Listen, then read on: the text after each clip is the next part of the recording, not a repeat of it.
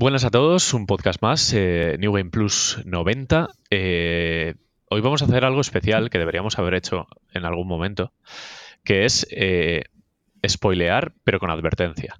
Vamos a hablar del final de Red Dead Redemption 2, pero lo dejaremos muy para el final para que quien se quiera desconectar pues se pueda, lo pueda hacer sin miedo a, a comerse algún spoiler que otro.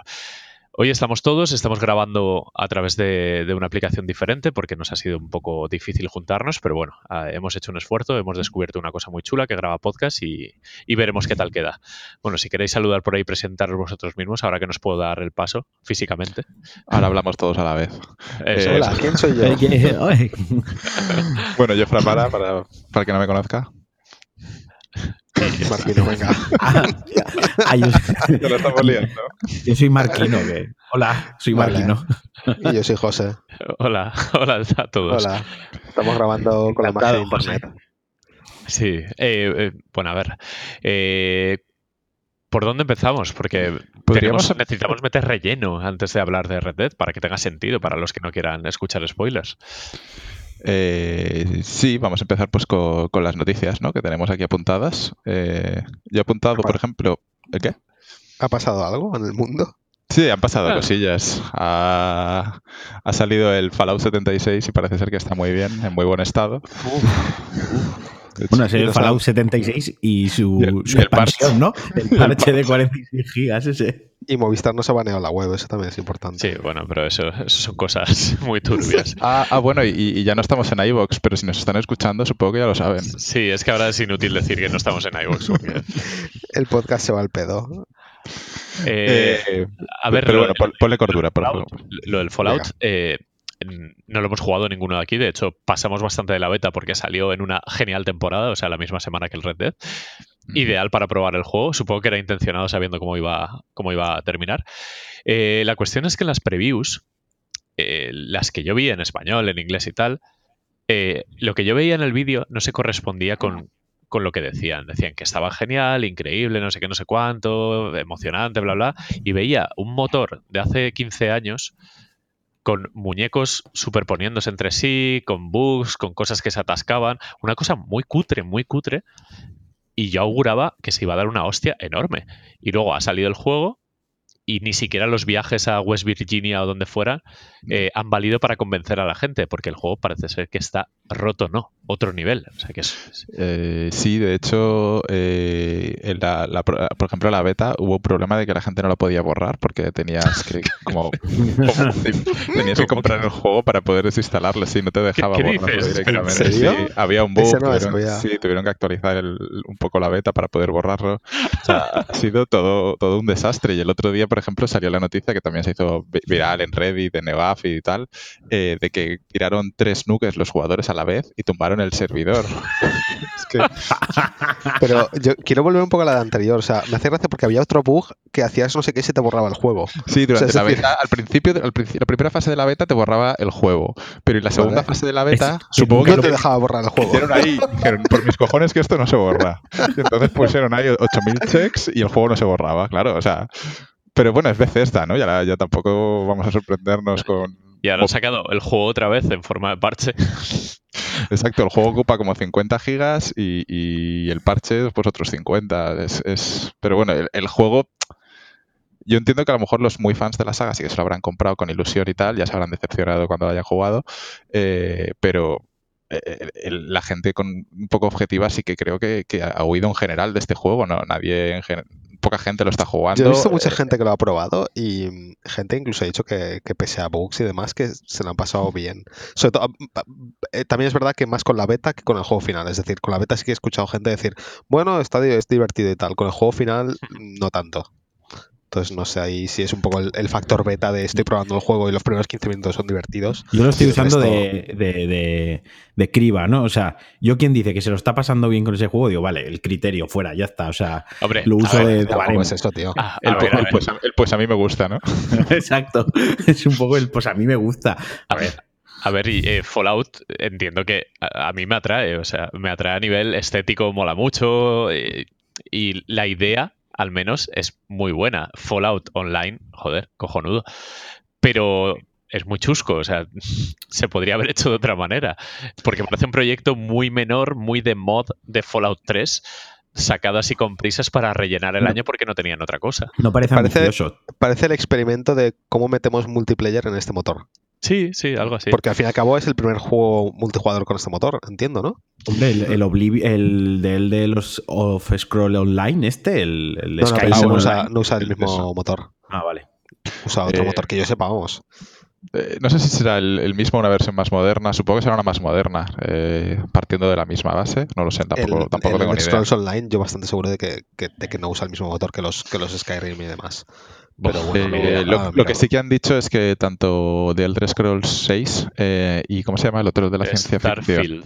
Starfield. Eh, sí que van a usar este motor. Supongo que eh, como saldrán en próxima generación, como poco, Sí. eh, más dado de vueltas y tal y cual, pero, pero bueno, mismo motor. Ya, pero se, se- queda un pozo en Bethesda un poco chungo de cara a futuros juegos. Mm. Eh, daña bastante la imagen, entiendo, de, de la Sí. compañía. Bueno, de todas formas, tampoco que la gente tampoco nos haga demasiado caso, porque No, esta no. vez sí que estamos jugando el juego por su portada. Exacto, ahora mismo. eh, más que nunca, porque nunca lo hemos por los ojos de lo los demás jugado. lo estamos jugando. Exacto, No, y, exacto. y por vídeos, que entiendo que en los vídeos eh, puedes destrozar cualquier juego haciendo un vídeo muy seleccionado, que tampoco... Sí, sí, Yo lo que sí que, es que he escuchado, o sea, ignorando el tema de bugs y demás, es que le falta contenido, que no hay mucho que hacer. Hmm. Que es un poco en plan de. Es como el Rust, un poco en plan, esperan que la gente cree el propio contenido en base a. ¿Sabes? Claro, Hacer y, cosas. y- y quizás confían demasiado en el nombre y en que la gente se quede a esperar si, si Sí. eso mejora. Yo- yo- Follow up por lo de antes, perdón, eh, el motor. Mm, El, el Elder Scrolls Online no usa el motor de, de, de Bethesda, usa uno que se llama Hero no sé qué, que es el mismo motor que hacían, hacía, usaban para el, el, el Old Republic, el Star Wars Old Republic. Ah, vale, vale. Online este, Sí. pues mm, ma- parecido mismo motor, versión moderna de ese o lo que sea. Vale, O sea, que vale. No tiene nada que ver. Bueno, a, a ver si podemos jugarlo en algún momento y hablar con propiedad, pero vaya, que al menos desde lejos no hay muchas ganas. Sí. Tiene además en, en Metacritic y OpenCritic y todas estas webs recopilatorias, eh, no superaba el 5, ¿eh? Sí, la- Es como, uff, no sé si es por los bugs solo o por algo más, pero pff, palazo que se ha llevado Bethesda con esto. Sí. Eh, bueno, más cosas. Eh, hay Video Game Awards este año, eh, los segundos premios más importantes después de nuestros GOTY. Y, y hay nominados. Eh, sí, ahí to- están todas las categorías, pero vamos a repasar así, por ejemplo, las más principales. Por ejemplo, el GOTY, eh, yo sí que estoy relativamente de acuerdo. Está Assassin's Creed Odyssey, eh, Celeste, eh, God of War, Malware Spider-Man, Monster Hunter World y Red Redemption 2. Eh, a ver, este, este año yo creo que han habido varios títulos gordos, por ejemplo, eh, God of War, Spider-Man y Red Dead son principalmente los títulos más gordos que ha habido, pero tampoco ha habido tantísimos lanzamientos importantes este año. Por ejemplo, Microsoft, eh, lo único gordo que ha sacado ha sido Sea of Thieves, eh, que, Sí. que ya ha muerto, y Forza Horizon 4, que al final, eh, lo que Sí, decimos es- siempre, ¿no? es Es un juego de coches y... Es y- brillante, pero es, es el cuarto. Sí. y- sí, están más ignorados los juegos de deporte en Mm. este sentido, de, de- de conducción. Entonces, eh, tampoco ha habido demasiada pelea por meterse ahí en los GOTY, supongo. Sí. Y al final de todos los juegos indies graciosos diferentes que suelen colarse, este año se ha colado Celeste. Es Sí, eh, bueno, curiosa. Sí, tú, tú no estabas muy de acuerdo, ¿no? Eh, ¿No te pero porque, parecía? porque veo muchos a- al mismo nivel, pero se han ido a parar a la categoría indie. Sí, a ver, siempre, eh, a ver, hay que también hay que tener en cuenta que, que son los Video Game Awards. Es como, pues es una gala más de premios, pero tampoco tiene ningún tipo de relevancia. Al final es pues, porque estos se han hecho más famosos que otros, Sí, pero como los, los pero más tampoco- sí, o sea, es, al final todo esto es subjetivo. Y, y yo, por ejemplo, Celeste sí que estoy de acuerdo, ¿no? Que, que sea el, el indie que se cuela siempre, eh, porque me gustó mucho en mecánicas, en integración de las mecánicas, en, en la historia, en la música, en control. Sí que, sí que me parece un juego bastante perfecto, sí que me, me parece un 9 y medio, 10 tranquilamente. Eh, pero sí que es verdad, estoy buscando la categoría de, de indies, pero Yo no, no- la tengo ya, la tengo ya. Está Ah, Dead vale. Cells, de Into Cells, the juegazo. el Return of the Obra Dinn, que tenemos que dedicarle en el siguiente podcast un poquito porque apunta muy alto, y The Messenger, que ya hablamos de él hace un par de programas, me parece. Sí. Por eso que de aquí, de esta lista, yo habría cogido a cualquiera. En lo personal, eh, Dead Cells es el que me parece más redondo de todos. Pero claro. Sí, The Cells, por ejemplo, en mecánicas es, es, muy, muy redondo, pero a lo mejor le falta. Sí, sí, eh, entiendo, entiendo que el, Celeste el resto de, el resto de aspectos, Exacto, a lo mejor, ¿no? Es una historia, ¿qué tal? La banda sonora también está muy bien. Mm, No sé, eh, entiendo que ha tenido también más publicidad, más repercusión, porque ha salido un poco más de la nada. El de Cells estaba en Early Access. Mm. Celeste también, aparte, viene de, de, la, de la consola, esta ordenador, la Pico 8, creo Sí. que se llama. Pero bueno, eh, no sé. Y siempre se cuela uno. eh. Es el, como el Super Meat Boy de este año, el, el Bright de este año. Y Sí, bien, sí, siempre, siempre hay uno. Mm. Sí, No, en general bien. Eh, y luego ya, pues todas las categorías, juegos de acción, juegos de los narrativos, Sí. eh, interpretación. Bueno, Sí, que son, la gente Sony- vaya a entrar. Lo- petándolo bastante con God of War y, y Spider-Man, que al final son dos exclusivos, son los dos únicos exclusivos de la lista.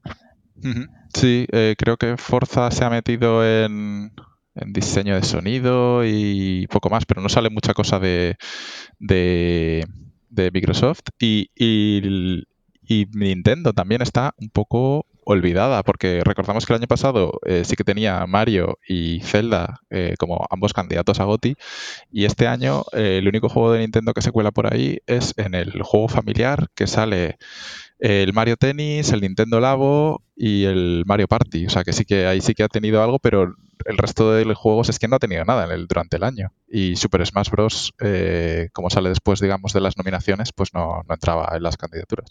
Sí, sí, sí, sí. Pero que vamos, que, es, el- que parece que dices que este año, el 2018, ha sido un año regulero para Switch y, y que estás diciendo mentiras, pero no sé.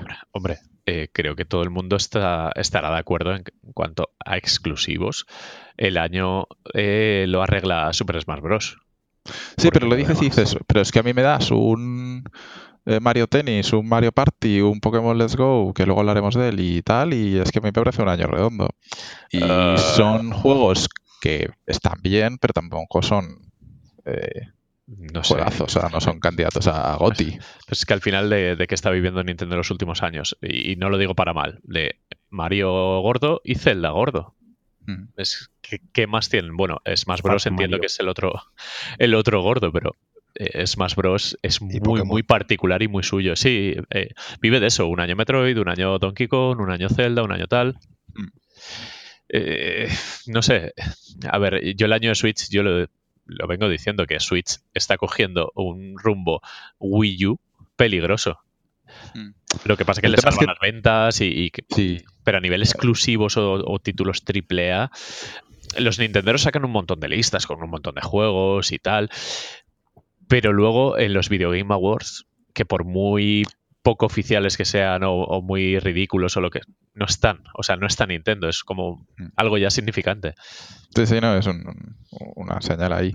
Sí que es verdad que por el tipo de consola que es, pues ha vendido una barbaridad. Está vendiendo al mismo ritmo que PlayStation 4, que, que está por los, por los cielos, pero por las nubes. Pero, pero por el tipo de consola que es, porque es muy cómoda como ese híbrido entre portátil y, y- y sobremesa. Pero bueno, 2019 dirá. Mm, Sí, eh, este año, bueno, eh, yo sí que estoy de acuerdo en que este año, pese a que han salido titulazos, o sea, Red Dead, eh, God of War, es como, joder, eh, eh, en, qué cabeza cabe decir que esto ha sido un mal año? Sí que es cierto que ha faltado un poco el relleno que hubo, por ejemplo, el año pasado, que había relleno de- bueno, relleno entre comillas, Sí, una- no, pero de buena calidad, ¿no? muy buena calidad. Es ese Mm. típico 8 indiscutible, que, que a lo mejor Mm. no, no lo metes como obra maestra, pero sí que sí que lo tienes en cuenta, lo juegas Sí. y lo disfrutas mucho. Creo que han faltado títulos. No sé. En general, por ejemplo, el final de año está siendo un poco pobre por el tema Red Dead. Sí, Eh, nadie, quiere, nadie quiere competir. Eh, Sí. entonces, No, de hecho, lo- ahora, ahora ya, ya ha salido Red Dead y queda, queda muy poca cosa. Queda salvo, salvo Smash Bros. No queda ningún título gordo. Hmm. Eh, y estamos todavía en noviembre, que, que sería fecha de. Sí, y luego ves el primer trimestre del año que viene y es Exacto. acojonante. El primer trimestre del año que viene hay 10 juegos buenos. Sí. Eh, Vosotros de esta lista, ¿cuál diríais que es eh, el GOTY? O, o- no, no- no- no vuestro GOTY, sino el que vaya a ganar en los Game Awards. Puf, es que no lo sé. Yo no sé cómo vota la gente. Yo, a mí me gusta, o sea, de la lista para mí mi favorito es God of War. Es el que, de los que he jugado, el que más me ha llegado como juego completo. Pero. Yo digo que gana no Red sé. Dead muy fácil. Sí, a ver, supongo que sería la opción fácil, ¿no? Que, que gane Red Dead. Yo estoy hablando más a nivel personal. Que- y, y, de hecho, objetivamente, creo que, que- creo que God of War es mejor juego globalmente que Red Dead. Yo, Pero eso ya. Yo personalmente no sé entre God of War y Red Dead, no sé cuál es mi favorito del año. Eh, ambos tienen muchas cosas que me gustan. Pero en los Game Awards creo que ganará Red Dead y le darán el mejor dire- juego de dirección Sí. a God of War. Sí, el plano Sí. secuencia Que pesa digamos, mucho, es- sí. que al final es, es como los Oscars, ¿no? El, Sí, el- Eso, sí. un poco repartir, repartir los premios. Director y película, sí, algo así. Sí. Eh, está Monster Hunter World por ahí, está... Sí, eh, a mí me ha sorprendido el Assassin's Creed Odyssey que se cuela ahí, pero entiendo que... A ver, tú te lo has pasado y lo has disfrutado mucho, yo no lo he... Es- al final no lo he Es, jugado. es buen juego y, y no me acuerdo qué año fue que God of War, Assassin's, el, o sea, el Assassin's Creed, no sé si fue el, el anterior a- a- al que estamos ahora, eh, no me acuerdo cuál fue, ganó también el, el, el GOTY hace 3-4 años, una cosa así. Yo tengo que decir que a mí me sorprende que esté ahí el, el Spider-Man, tío. Joder, pues a mí también me ha encantado el Spider-Man. Pues no, no, a ver, ojo, a mí me ha encantado el Spider-Man, pero me da la sensación, ahora que estamos recordando, estáis hablando de God of War y con Red Dead más reciente, como que se me queda un poquitín pocho el Spider-Man. O sea, pocho en el buen sentido, es buen juego, joder, los gráficos molan, es un mundo abierto y tal, pero como que le falta un poquitín, tío, para estar ahí. Sí, a mí, por ejemplo, también En me pasa lo mismo retrospectiva, con Monster Hunter, también se me queda Sí. un poco, es como, sí, a ver, Sí, es pero buen juego, creo pero- que quizás Monster Hunter, el problema es que nosotros no conectemos con él, o no seamos fans de la saga, o no sea un juego para nosotros. Quiero decir, es un juego Mm. grande, es un juego profundo eh, y muy, muy trabajado. Spider-Man sí que es verdad que el juego, joder, técnicamente impresiona. Y sí que el juego mola el protagonista, eh, todo funciona bien. Pero si te das cuenta, para mí, eh, lo veo como un poquitín plano. El combate lo veo un poco plano. Al final, las misiones, quitando la historia principal, las misiones se repiten una y otra vez. Las pruebas, hay cosas muy tediosas. Como que con el Sí, tiempo. Entiendo lo que quieres decir, es como, es como eh, Infamous es buen juego, pero tampoco Sí. lo pondría como GOTY. Ahí, ahí- ahí está, o sea, ojo, no le quito mérito a Spider-Man, que es un juegazo también, me lo pasé de puta madre jugándolo y le saco casi el 100%. Pero comparándolo con los otros de la lista, creo que no, no está al nivel de God of War, por supuesto, ¿sabes? Y a- No sé. aparte, aparte de la lista de GOTY como tal, hay una categoría que me mola porque todos son buenos, que es la mejor narrativa. Que aquí, aparte de God of War, Spider-Man, Red Dead, está Life is Strange, el primer capítulo de, de Life is Strange 2, y Detroit. Que Detroit Sí. aparece en varias categorías, pero que, que no nos olvidamos de él, que es para mí el, indiscutiblemente el mejor juego de Quantic Dream y un pedazo de juego además. Aquí, Mm. ¿qué creéis? ¿Que God of War o Red Dead? Es narrativa. Hostia, pues en narrativa tampoco te sabría decir, ¿eh? A mí es que Red Dead me parece es que como el, narrativamente uno de los mejores juegos de la historia. A mí me ha parecido una locura lo que consigue. Yo creo que lo- lo- los, las- los premios en los que están ambos nominados va a estar muy reñido. Eh, por ejemplo, Life is Strange, nominar al episodio 1 es un poco raro, ¿no? Estás nominando a un quinto de un juego. Sí, es como, una eh, tenemos cuatro a una juegos quinta que- parte de un juego. ¿Qué metemos? Y han metido lo que han podido. A mí me suena un poco así. Sí. Y Spider-Man se cuela ahí un poco raro también, porque a ver, Sí, la narrativa de Spider-Man, final tampoco es un para- sandbox normal y corriente, sin... No sé. por eso. Eh, no lo sé, no lo sé. Es que, a ver, ahora tengo muy reciente de Red Dead, pero God of War me dejó... Entonces, es complicado. No sé. eh, son... Supongo que Red Dead, ¿eh? Va a Yo ser creo que curioso. narrativa que Red Dead. ¿Creéis que, que se le tiene algo de tirria a Rockstar en estos premios? Rollo como son los más rebeldes o los que van a su bola y se la suda todo y hacen sus, sus presentaciones fuera de ferias y tal. ¿Creéis que hay cierta inquina por parte de la prensa o algo a, a Rockstar o, o se les tiene al revés, súper venerados y, y se vayan a todos los premios de, de calle porque políticamente están siempre ahí? Es que no sé, no, no sé Pues- cómo ve a Rockstar desde fuera. Yo, yo los veo como, pues sí, muy, muy macarrillas, muy suyos, muy tal. Pero Sí, muy llegan y, independientes, sí, sí. Todo, el, todo el cotarro, sí que es verdad, pero ya no tanto por la tirre que le puedan tener a lo mejor a Rockstar, O por el amor al Coribal, este, o a Sony. ¿sabes? Porque Sony y los Game Awards eh, ya han presentado creo que alguna vez alguna cosilla y tal y cual. Eh, y como la prensa se tacha de, de Sonyer, pues... eh, No sé, no sé. Pues estoy viendo todas las categorías, joder, se repiten mogollón los mismos juegos. ¿eh? Es como que Sí. no ha habido nada más. La categoría indie es muy bonita. Y hay, eh, hay una que se llama Games for Impact, que son eh, juegos que hayan provocado por, por su atrevimiento, por que hayan provocado un mensaje social o tengan un significado. Y ahí sí que se ven cosas distintas, como por ejemplo, se ve un tal 1111 Memories Retold, que no tengo ni idea de cuál es. No tengo ni idea tampoco. Está Florence, que, que Sí. hablaste de, de él en un podcast, y está uno que se llama The Missing JJ McField and the Island of Memories, que no tengo Es la primera vez que lo escucho. ni idea. Sí. O sea, eh, que, que me gustaría ver esos juegos, me gustaría probarlos por su significado. Y luego está la categoría de móviles y tal, y Fortnite, que se cuelan un montón. Recordemos Fortnite, que no me extraña que, que arrase en todas sus Eh, categorías. Fortnite ganó en los. eh, el- este otro medio que se llama Joystick, eh, Sí. ganó, que también tiene sus premios, ganó el juego del año. O sea que ojo con eso. Ha habido, ha habido me polémica, parece- entiendo. Me parece normal. Sí, ganó Overwatch Sí, sí, uno sí, su. VGA, ¿no? También, en algún momento. Sí, y nosotros hemos defendido PUBG como juego sí, del sí, año sí. en muchas ocasiones. Sí, sí, no, está claro, porque ya, ya no todo es el juego, ya no es solo la calidad del juego, sino como El impacto el, el juego del sí, año, Es como el, el- el fenómeno del año. Y sí que es verdad que este año Fortnite. No sé, veremos. No, pintan, pintan interesantes. Es como más que por variedad, sino por quién va a ganar God of War o Red Dead. Qui- ¿Quién va a ser el que más Oscar se lleve? Sí, esto es, es- al final es eso. ¿Quién va, quién va a contar más estatuillas? Y bueno, y hablando de Sony, una noticia que nos ha dejado un poco rotos a todos. eh, Sony no acudirá al E3 de 2019. ¿Qué ha pasado? ¿Qué ha pasado? Ojo, ¿Qué ha pasado? ojo, ¿eh? 24 años Sí, sí, desde sí. la presentación de, de la Play 1 Eh, es como Hasta- eh, el E3. hasta ahora. Que el E3 ya, ya No, se no, no, anunciaba que, ya que se iba un poco al pedo entre EA, no sé qué, el otro que se va fuera, Nintendo sin conferencia. Y ahora Sony, que es como solo quedaba Microsoft y Sony como super conferencias. Ya además es que Mi Sony duda, venía es si haciendo es, de las mejores. Sí. mi duda es si es una cosa de este año o es que a partir de ahora ya no van a estar en E E3. Pues estará. Es que, por Yo ejemplo, creo que, que no van a estar más. ¿eh? Claro, claro. eh, EA sí que hace un evento paralelo y tal, pero al final eh, tiene el- donde puedes probar los juegos se hace en la misma ciudad, ¿no? Y- pero en otro sitio diferente. Sí. Mm.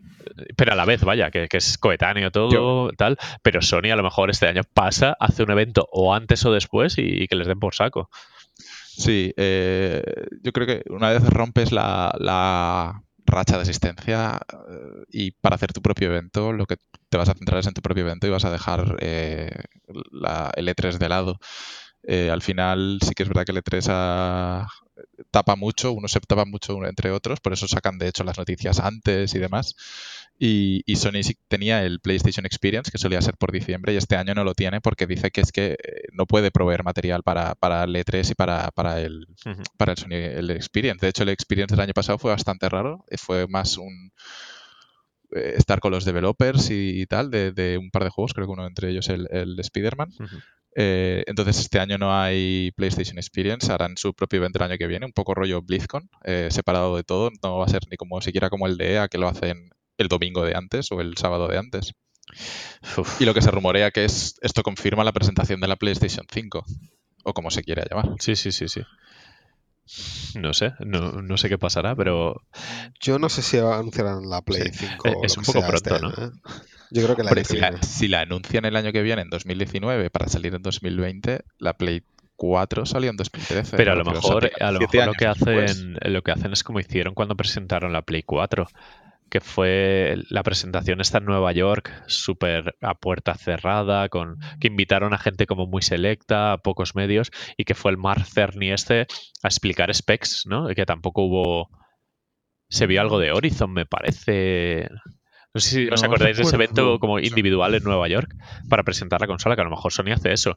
Hace su propio E3 y luego más adelante, para no boicotear en plan los lanzamientos de Play 4, sí que anuncia specs y fechas un poco así de finales de 2019 o, o último cuarto o invierno, no sé qué.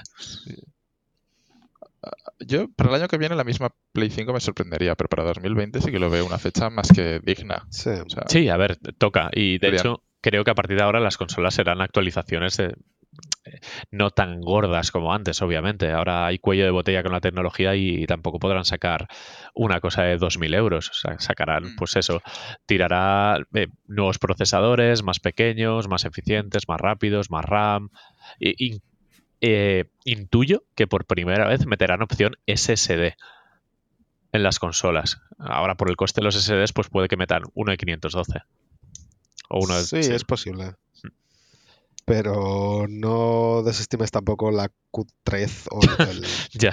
Lo agarraos, lo agarraos, lo agarraos que son con ese tipo de cosas, ¿sabes? Que yo tampoco me sorprendería si siguiesen con un disco duro normal y corriente. Pero no puede hacer de cuello de botella y totalmente. En- eh, Eh, sí, a la hora de leer. ¿tú crees, que, eh, tú crees que les importa? Ya, bueno. Quiero decir, estamos con, con consolas que tienen hardware de PC de 300 euros. ya. mm, No, y te sacan el Red Dead, ¿sabes? Que al final. Claro, sí. por eso digo que, que ellos saben que los developers luego pueden aprovecharlo un, Sí, un montón y, y van a hacer todos los truquitos posibles para, para, para aprovechar la consola. Em, si, si la, de hecho, mira, Microsoft podría haber puesto un SSD en la Xbox One, Xbox One. X y no la puso. Ya. ¿Sabes? ya, ya. ya. El- No, no. Pero ah, yo lo que sí que me gustaría de esta próxima eh, PlayStation es que sigan el modelo que está intentando implantar Microsoft de Tarifa plana. sí. escalabilidad, escalabilidad y, y, y- y no retrocompatibilidad, sino que, que se corte, digamos, con la, lo que es una generación y que eh, un juego pueda rendir a diferentes... Sí, eh, remastereds automáticos. al final como si fuese un PC. Es lo que está haciendo Xbox X, básicamente. Que, que- que Microsoft, el- en la próxima consola que saque, la Xbox Y, eh, va a ser compatible prácticamente seguro con todos los juegos que están saliendo ahora. Me ha gustado como lo has Y- llamado. Ojalá se llame así. Xbox Y. Estaría bien. No, pero eso, que, que, que, que corten ¿no? con, el, con el tema de las generaciones eh, y borrón y cuenta nueva, sino que sea ya eh, mejores gráficos, y mejor frames eh, y Sí, más potencia. Va, a ser al así, final. va a ser un PCs encajonados al final. O sea, Sí. que, que en lugar de sacar cada cinco años una generación nueva de consolas, que las vayan ampliando como si fuesen PCs.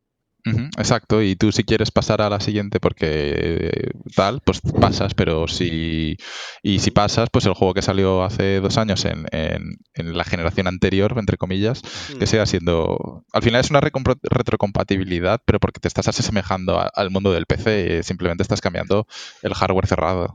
Sí, eh, lo que pasa es que entiendo que eso traería problemas. Claro, en algún momento, en algún momento los developers tienen que cortar porque dices, Claro. joder, es que no puedo estar manteniendo la PlayStation 4 que salió hace Exacto. 12 años. Eh, Porque de está, hecho está eso, claro.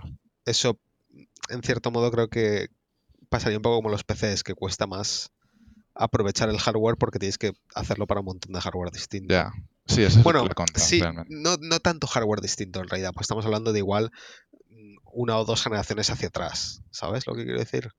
Sí, pero Entonces igual lo que pasa es que eso es- es interesante. sí, pero también es complicado de cara al, al retailer y cómo lo vendes, ¿no? En plan, esto funciona para la nueva consola, pero no funciona para hace dos consolas. Eh, ¿Sabes? Un poco Mm, eh, en tema juegos, es, es no complicado. creo que, el, que no creo que el, que el que aquel, o sea, que el hecho de que a los retailers les cueste más vender las consolas les suponga un problema. Quiero decir, eso ya es No, no, cuestión de que ejemplo, el- de que la- del, equipo de marketing y que las tiendas se apañen. Cua- cuando, cuando Nintendo sacó la eh, Nintendo New 3DS, eh, Sí. Hubo un par de juegos, al final se quedó muy poca cosa, pero hubo un par de juegos que no iban en la 3DS, simplemente solo iban en la New 3DS. Pero eh, eso es Nintendo siendo Nintendo. Y era muy confuso para, para la gente no entender por qué no iban sus juegos, los juegos en Ya, sus pero, consolas. pero eso, Era- es, eso es también Nintendo siendo eh, asquerosamente Nintendo de Sí. que no entienden cómo funciona el mundo. sí. Es que Que eso al no tenía se que quedó en dos juegos y nada, y ya Es- está. sí, menos pero es que eso no tenía que haber ocurrido. O sea, es súper No. estúpido eso, si lo piensas. Fue una es- guarrada. Es lo mismo que cuando la generación de Nintendo 64 los juegos que no iban si, no comprabas el pack de memoria. ¿Os acordáis del pack de expansión de memoria? Sí, sí, el, eh, Sí. el ladrillo rojito ese. Que juraría que no todos los juegos lo traían. El Donkey Kong 64 puede que lo llevara incluido y que fuera obligado a jugar con él. Puede ser, pero juraría, igual me estoy, me estoy colando, ¿eh? pero juraría que había algún juego que era obligatorio prácticamente el tenerlo y que no iba incluido. Y no sé si era el Perfect Dark o alguno de esos. No lo sé, no, no recuerdo, porque no la tuve directamente en su, en su día la Nintendo 64. Recuerdo haber jugado al Donkey Kong 64, o, o recuerdo más bien el, el poner el cartucho ese eh, para jugar luego al juego. No sé si era obligado, pero recuerdo la acción de quitar la ranurita esa y meter el, Sí, bloque ese rojo. Sí. Por eso que Nintendo hace esas cosas a veces muy raras que, que es que no entiendo, tío. Esos juegos que, que no se pueden jugar en la, en la 3DS normal, solo, solo la New 3DS. No, o sea, no. Es, es tontería. Pero bueno, No, pero se entiende la idea, lo que plantea Framara, yo creo que va a ser muy parecido. Que la, la One X ha marcado un poco ese camino y creo que todos... sí, pero la otra opción es que hayan visto que esto funciona y que en lugar de hacerla de, de la, o sea, en lugar de hacerlo para bien, que es lo que estamos hablando nosotros de esto de generaciones constantes, que vuelvan a hacernos la de sacamos la consola normal Y en la tres Pro. años sacamos la versión, la, la versión Pro, Sí, ¿sabes? Y, y luego tres años más tarde sacamos la nueva la versión generación. 8K, sí. Exacto. A ver, ahí, ahí- se verá cuánto ha escuchado, digamos, Sony a, a- a- a la gente, porque si algo se le está echando en cara ahora, mismo a Sony es, es el tema de la retrocompatibilidad que, que Microsoft está haciendo también. Sí.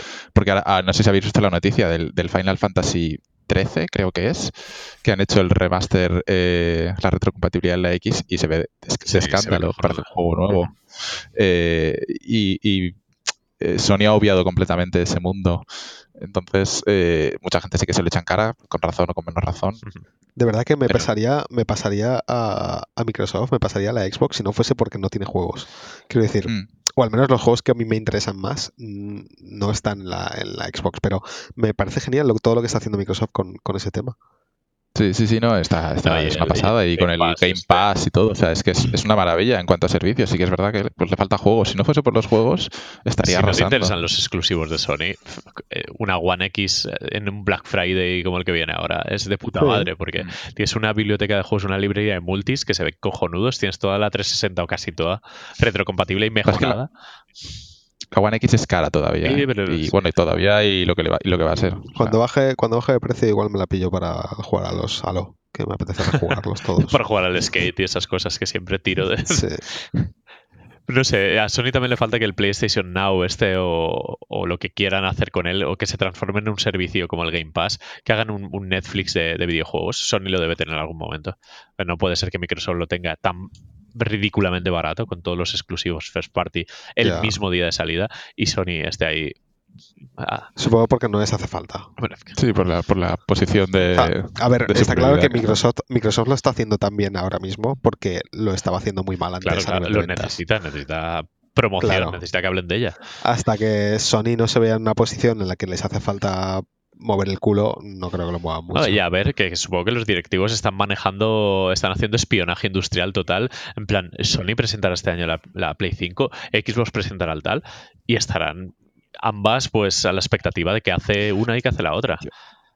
Yo creo que esta, que esta vez, eh, así como la eh, One y la Play 4 salieron a la vez, eh, este año esta vez sí que va a haber separación, porque creo que PlayStation tiene más prisa, eh, porque con la Pro, la Pro fue un, un intento raro de hacer algo, porque tampoco ha salido muy allá, eh, y Xbox One X está más cómoda en esa posición ahora mismo. Ya, pero, en potencia, pero lo que me si sale una Play 5, la One X se queda en tierra de nadie. Es como... Sí, pero a lo mejor es una Play 5, es como una One X un poquito más fuerte. No sé. No sé eh, cuál, es la diferencia real, porque supongo que la, la One X tampoco se ha desatado como, como se ha desatado una Play 4. No hay un Horizon, no hay un God of War, no hay un exclusivo de esa talla para, para saber porque a- no- dónde llega. El, el principal ha sido eh, Forza Horizon con, con el 4, ¿no? ¿Era 4K60 No, o me lo estoy inventando? 4K30 4, y- o 1080. 4K30, Sí, vale. Creo que es así, vaya. Vale, vale. Pero que, que me, me fastidia que no haya un benchmark real para la One X. En plan, mira, esta consola puede hacer esto. O sea, escupe en la, en la Pro. Ha Bueno, visto con eh, el de Red Dead hecho, un ahora- poco así de, de ostras. Puedes jugar al Red, Dead, al Red Dead 1 a 4K. Y es al Red Dead benchmark. 2 a 4K. Sí. Que hablando de Microsoft de juegos, eh, no, no estaba aquí apuntado, pero Microsoft hace poco, hace una semana o dos, compró Obsidian, Obsidian, y la otra que no me acuerdo cómo se llama. eh, no me acuerdo. Pero bueno, el principal, así más famosilla, era Obsidian. Eh, Obsidian, ¿cuál era? La de pues, Fallout New Vegas. Fallout sí. New Vegas, Path of, Exi- eh, Path of Exile, no, perdona. eh, Eh, Pillars of Eternity. Pues eh, una compañía que entiende muy bien los RPGs, básicamente. Sí. Y la otra que compró también era RPGs, o sea que estará planeando algún RPG no, ha hecho movimientos muy interesantes. Eh, tiene a Ninja Theory, tiene muchos tiene por fin a Playground trabajando como first party, a los de los de Forza Horizon. O sea que ha hecho movimientos que están muy bien. A, ver dónde acaba esto. Es, supongo que están preparando el terreno. Y Sony, como está callada, pero bueno, Sony dice me voy de E3, pues supongo que eso también hace temblar. En plan, ¿qué tienen estos cabrones? Sí. Sí, sí, están ahí, lo que decías tú, el espionaje, están ahí entrando por la noche a abrir cajones, a ver qué sale. Como ese vídeo promocional de Nintendo 64, ¿os acordáis? Rollo Misión Imposible, un ladrón ahí vestido de, con mallas. No, no me acuerdo. Rollo Splinter Cell entrando por una Nintendo 64. Bueno, ya os lo pasaré el link, pero me, lo imagino todo así, muy peliculero. supongo que habrá intentos de hackeo de mails y cosas así. O a lo mejor no hay nada y, y nos flipamos mucho, pero bueno. Hay phishing. Está muy de moda el phishing. Está muy de moda. En fin, bueno, eh, no quedan más noticias, ¿no? Bueno, seguro que hay muchas por ahí, pero de las que nosotros nos ha llamado la atención, pues están estas. No nos hemos enterado. No, hemos vivido, hemos vivido en el oeste durante tres semanas, o sea que no nos hemos podido enterar de mucha cosa. Pero hemos salido del oeste para jugar a Pokémon Go. Pokémon Let's Go, perdón. Pokémon Go, es, una obligación. Pokémon Let's Go es una por favor.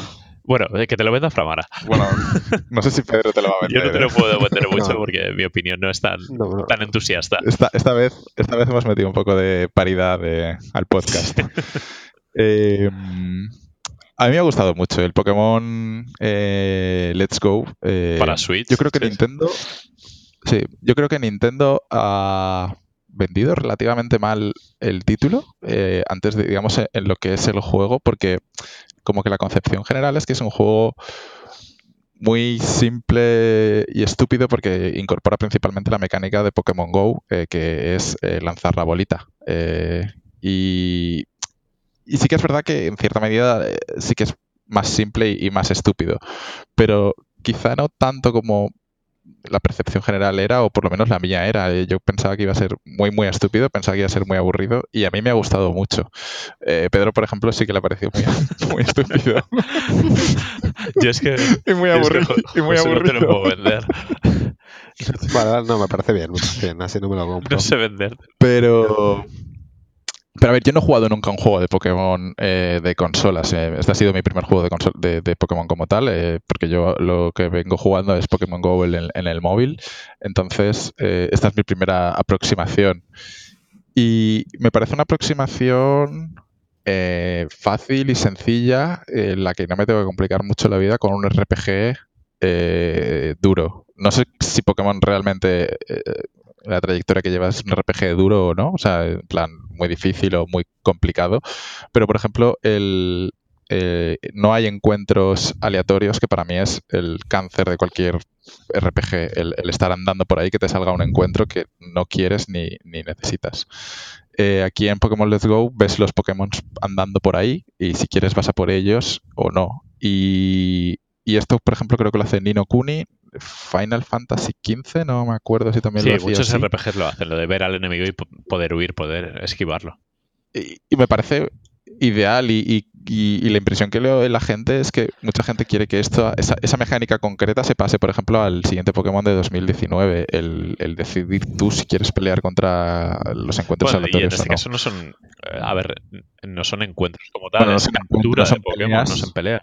Vale, en este, en este caso no es una pelea por turnos como, como sí que era antiguamente. Simplemente le tiras la. No, en este simplemente el Pokémon no tienes que debilitarlo para luego capturarlo, etcétera. Aquí simplemente eh, le tiras la, pelota como si fuese eh, Pokémon Go y ya está, ya te da la experiencia para todo el equipo y todos suben de nivel y todos felices. Pero, hay combates por turnos normales, ¿no? sí. Luego está la parte que es eh, los entrenadores, que hay por todas partes, hay millones de entrenadores por el camino esperando. Y Canto es una región muy chunga. Si te cruzas la mirada con alguien, te tienes que pegar. Es alucinante. Eso me agobia mucho. A lo mejor tienes a un tío a 30 metros que se gira y te dice, eh, tú, me gustan tus Pokémon, vamos a darnos de hostias. O sea, es como ir, ir a un barrio chungo eh, con, luces de neón en plan, tengo, tengo cosas. Hay NPCs que están mirando la puerta constantemente y como cruces te tienes que pegar con él, porque no, no parpadean, están ahí 24/7. Es como el principio de Jungla de Crystal 3, ¿os acordáis Bruce Willis con el cartel de odio a los negros? Pues es, así vas por canto. Sí, sí, y entonces sí que hay combate por turno. Entonces, lo que hace es que eh, al, no haber encuentros contra Pokémon salvajes, los combates por turno se limitan a los entrenadores. Y me parece una manera mucho más llevadera de, evolución, de, hacer el juego. Porque si además de los 800 entrenadores que hay por ahí están por todas partes, eh, tienes que pegarte con los Pokémon, yo creo que se me habría hecho muchísimo más pesado el juego. Y, y no se me ha hecho pesado. a ver, no se me ha hecho pesado. Hay trozos que sí que cuando llevas 30 entrenadores, entrenadores ahí en fila pegándote contra ellos, eh, el 31 ya no, no, quieres ni verlo. Y hay veces que sí que los, si puedes los esquivas, esperas a que se giren y, pasas cuando no están mirando y cosas así. Pero en general muy guay. Luego están los gimnasios, que también es el combate por turnos de toda la vida. Y hay algunos Pokémon, eh, los más eh, tochos, legendarios, no solo legendarios, pero los más tochos que sí que te tienes que pegar con ellos para capturarlos. Pero son combates aislados. Eh, pero luego el juego sí que tiene, el combate sí que tiene profundidad, sí que están eh, los tipos de cada Pokémon tiene su tipo. De hecho, si no me equivoco, en, bueno, Pokémon Let's Go, tanto Eevee como Pikachu es un remake o una readaptación de lo que sería Pokémon rojo-azul, pero sobre todo amarillo, en los que Creo que los Pokémon solo tenían un tipo básico eh, y aquí a partir de entonces los Pokémon sí que tenían, podían ser de dos tipos. Eh, y entonces en, Let's Go también son de dos tipos, que le mete un poco de complejidad eh, a la hora de saber qué ataques son más apropiados que otros o, los resisten, etcétera. O sea, sí que tienes que tener conocimiento del juego del universo Pokémon o de la primera generación de Pokémon. Eh, no es tan sencillo como coger el primer Pokémon y pegarte con, el que sea, que tienes que conocer la estrategia. Pero sí que es verdad que le han simplificado cosas. Eh, por ejemplo, no tiene la. ¿Cómo es, Pedro? ¿La crianza? Sí, la crianza no está. No existe la crianza. Entiendo por qué puede que no está, porque tú en, los Pokémon originales no cogías 80 de cada tipo. Aquí sí que coges 80 de cada tipo, porque como solo es tirarle la pelota, pues tienes muchos y cada Pokémon tiene unas estadísticas, tiene un nivel de perfección, lo que es el IV de Pokémon Go también, bueno, supongo que el IV de toda la saga de Pokémon, que te dice el ataque, el ataque especial, defensa especial, salud, eh, velocidad, etcétera, atributos que pueden salir mejores o peores, y entonces a base de capturar muchos, pues al final encuentras uno que es bueno, entonces no te hace falta hacer esa crianza. Pero porque no vas a. Eh, en los Pokémon clásicos, supongo que no cogías 40 del mismo tipo a ver cuál era el bueno. Eh, aquí sí que puedes permitírtelo porque solo es tirar bolas y, ya está. Tampoco tiene mucha más complicación y tampoco te pasas. No pierdes mucho tiempo, no inviertes mucho tiempo en ello. Eh, luego creo que tampoco está la pesca. y, y, bueno, algunas cosillas más que supongo que también habrán quitado. Bueno, el competitivo tampoco tiene. Pero, pero por lo demás creo que sí que es un juego eh, profundo, relativamente profundo. Está muy orientado a, toda esa gente que ha empezado a jugar en Pokémon Go, a Pokémon, eh, se introduzca en la, en la saga, en el juego grande o de consolas, para luego el año que viene, cuando salga el Pokémon de 2019, que será el RPG importante, que lo vean con ganas y lo cojan con ganas y, sepan. un poco Exacto, sí, porque ahora mismo eh, creo que hay 750 Pokémon. O sea, o sea básicamente es, es como que se vayan acostumbrando al gameplay para que cuando cojan el otro no se aburran inmediatamente del coñazo. Claro, para, que, para, que, para que no se abrumen, para que no se abrumen, para que. Joder. Pero al final. Pero claro, es que 750 es una barbaridad y si no sabes ni quién es Bulbasur y, tienes que coger 750, pues puede ser excesivo. Sí, yo, yo no sé contar a partir de ciento y pico, ¿eh? Claro, yo estoy jugando a Pokémon y les llamo nombres pues eh, a lo que se parece su nombre, pero no, Sí, su, no es su nombre. yo no sabría es- escribirlo, ¿eh? Es como mi dominio del valenciano. Lo puedo hablar bien, pero al escribirlo flipas. O sea, Yo me sabía el Rap de la serie. El Poker. Rap de la serie. Al final de la, de la serie, Ah. de hecho, ayer vi en Netflix dos capítulos. eh, te soltaban 34 Pokémon y empezaba Monkey, Ratatas, Ekans, no sé qué. y así te lo aprendías. Era como una doctrina. Como las tablas de multiplicar, pero que no valen para Sí. nada en realidad. Pero, pero. Como las tablas de multiplicar, lo mismo. Sí. Sí. Eh, pero bueno, luego, por ejemplo, a nivel eh, gráfico, el juego me parece eh, increíble, o sea, muy acertado en el sentido de que se parece, o sea, increíble. ver, God of War y. Exacto, exacto. O sea, como el Forza Horizon, o sea, el, el- el Horizon Zero Dawn y tal. No, a ver, e increíble en el sentido, en, el- en la dirección artística que han elegido, que se parece mucho al anime y, y les sienta bien. Por ejemplo, el, anterior, el Sol y Luna, ¿se llama? Pues no lo cómo sé. se llaman. El de 3DS. Eh, el estilo este cel shading que tenía me parecía muy feo, era muy, muy horrible. Este redondito, Eh, colorido, muy Este, guay. es- este me parece cielo muy- azul, es, es muy cookie. muy parecido a- al anime. Eh, luego las animaciones de los Pokémon, o sea, todos los Pokémon cada uno tiene sus propias eh, animaciones particulares. Puedes ponértelos de compañeros, o sea, todos pueden andar, o sea, todos tienen la capacidad de andar, de, de interactuar con ellos cuando les eh, te acercas y les dices cualquier, o sea, les, le apretas al botón y ya está, y interactúas con ellos, reaccionan, o sea, que hay trabajo y creo que sí que hay mimo en el juego, que no es eh, un juego hecho rápido para que vender unidades, que habrá vendido una barbaridad. Eh, luego todo el tema de la música eh, respeta las músicas de la- las canciones. La del pueblo de la banda, eh, la, la que tiene la, el, el pueblo de la banda es la, es la leyenda esta negra de, de que parecía que era una canción maldita, ¿no? La de los pitilitos. ¿Ah, sí? ¿No, ¿no habéis visto no nunca? es un, ¿Cómo lo llaman? ¿Es un creepypasta de esos? Se llama así, ¿no? Los llaman creepypasta a las, a las leyendas Sí. urbanas de estas de videojuegos y tal. sí.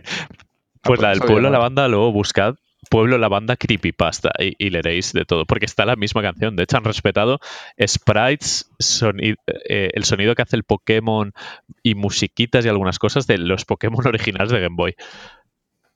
Sí, sí, eh, los grititos esos que hace también Pokémon Go, que son gritos que parece que lo estás haciendo con un chip de, de Chip NES, pisado, sí. están ahí, o sea, están, están ahí, o sea, los han mantenido. Luego el, el ruidito del cuando curas a los Pokémon en el Pokémon Center también es el, el- el de siempre, o sea, que es un juego también muy para, para los fans, ¿no? Para hace ya 20 años de ese primer Pokémon y, y para que toda esa gente que, que ya ha jugado y tiene esa nostalgia, que, que lo goce y creo que realmente esa gente lo está gozando. Eh, incluso gente que no ha jugado como yo también. Eh, en- en general yo leo que, salvo Pedro, las impresiones juego. las impresiones No, de hecho, buenas. mira a Danky que hizo el vídeo de el Eevee y el ¿Cuál de Pikachu. Claro, exacto. Es un poco eh, lo polarizado que está Internet con el juego. Ya, sí, es, es como para, para no mojarse de Exacto, ninguna exacto. manera. ¿no? A ver, eh, a mí no me parece mal juego. eh, o sea, no puedo decir esto es un mal videojuego porque no es malo. O sea, todo funciona bien, puede ser medianamente entretenido. Y, y creo, que es un, creo que es un buen acercamiento a Pokémon. eh, para, para, sobre todo, la gente que tiene nostalgia. eh, En plan, sabe algo de Pokémon o lo ha vivido de pequeñito y no ha jugado a nada porque no la no ha tenido la oportunidad o, o le daba mucho palo, no tenía tiempo, lo que fuera. Creo que es buen acercamiento porque es un Pokémon amarillo 2018. Pero es O sea, que pero entonces, me parece un juego eh, de 1996. O sea, me parece un juego que podría haber salido para móviles por 10 euros o 20 euros y todos contentos. O sea, yo lo que le critico es que como juego principal de Switch o como Pokémon, como después de un Sol y Luna o como se llamen, que eran como más complejos, con que si el competitivo, los IVs, el no sé qué, el no sé cuánto, el- o sea, todo lo que ha ido evolucionando Pokémon ha vuelto a los orígenes, a un juego simplote. Pero no le critico que sea el ma- mal juego, sino que me parece un juego de móviles. No no sé. puedes decir que es mal juego porque no es Fallout 76. Pero bueno. Entonces, yo la síntesis que he sacado aquí, perdonad la ignorancia, es, Sí, sí, es sí, un remake, de un remaster, un remake del primer Pokémon, ¿no? Pero que le han quitado cosas. Han Sí. quitado cosas, Sí. en cierta manera, sí, han quitado algunas cosas y han introducido otras. O sea, y han cambiado otras. Ah. O sea, o sea, eh, es que no es un remake, por ejemplo, eh, remake Spiro de Dragon o Ratchet and Clank. O sea, no es un remake 1-1 que simplemente es todo más bonito y, el control, ¿no? Eh, es, un remake, creo que se puede parecer más al, posible Final Fantasy VII que a lo mejor salga algún día. O sea, que, sí que se basa mucho en el juego principal, pero que no es todo exactamente igual. Reinterpretado cosas, han adaptado eh, ciertas mecánicas, otras no, a 2018. Eh, también han introducido el, el concepto de Pokémon Go eh, en el móvil. Eh, pero, por ejemplo, el tema de- del, del combate, ya no la- a la hora de pelear con el Pokémon salvaje, que no peleas, sino que le tiras la bola, el que el, el puedas esquivar esos encuentros salvajes, me parece una adaptación a, a lo que serían los RPGs eh, de hoy en día, o, o muchos de ellos van tirando por esa línea.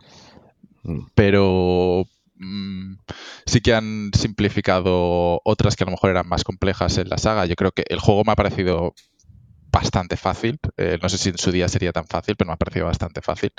Eh, no he sufrido mucho y, y no sé. eh, es que como al, al no haber podido jugar, o al no podido jugar, no, al no haber jugado a, a ninguno anterior, tampoco te puedo decir. A lo mejor he dicho un montón de chorradas No, durante ver, todo este rato. Y, y- y- y gra- y gracias a, y gracias a Dios que no tenemos comentarios ya en iVoox, que- porque si no me iban a insultar. Nuestro a Twitter en Pokémon es haberlo visto de adolescentes, eh, la serie de televisión. Yo de ir al cine a ver la primera película de Pokémon, ese es mi bagaje, y de haber jugado en Game Boy. Pero eh, el resto de bagaje es Pokémon Go, que yo voy por ahí cada vez que sale una generación digo, ¿y esta mierda cómo se llama? O sea, no, no me quedo con los nombres, los rebautizo. Hay uno que se llama Mira, Marquino, para decirte, hay uno que se llama Milotic. Y yo llevo días y meses pensando que se llama Mijatovic.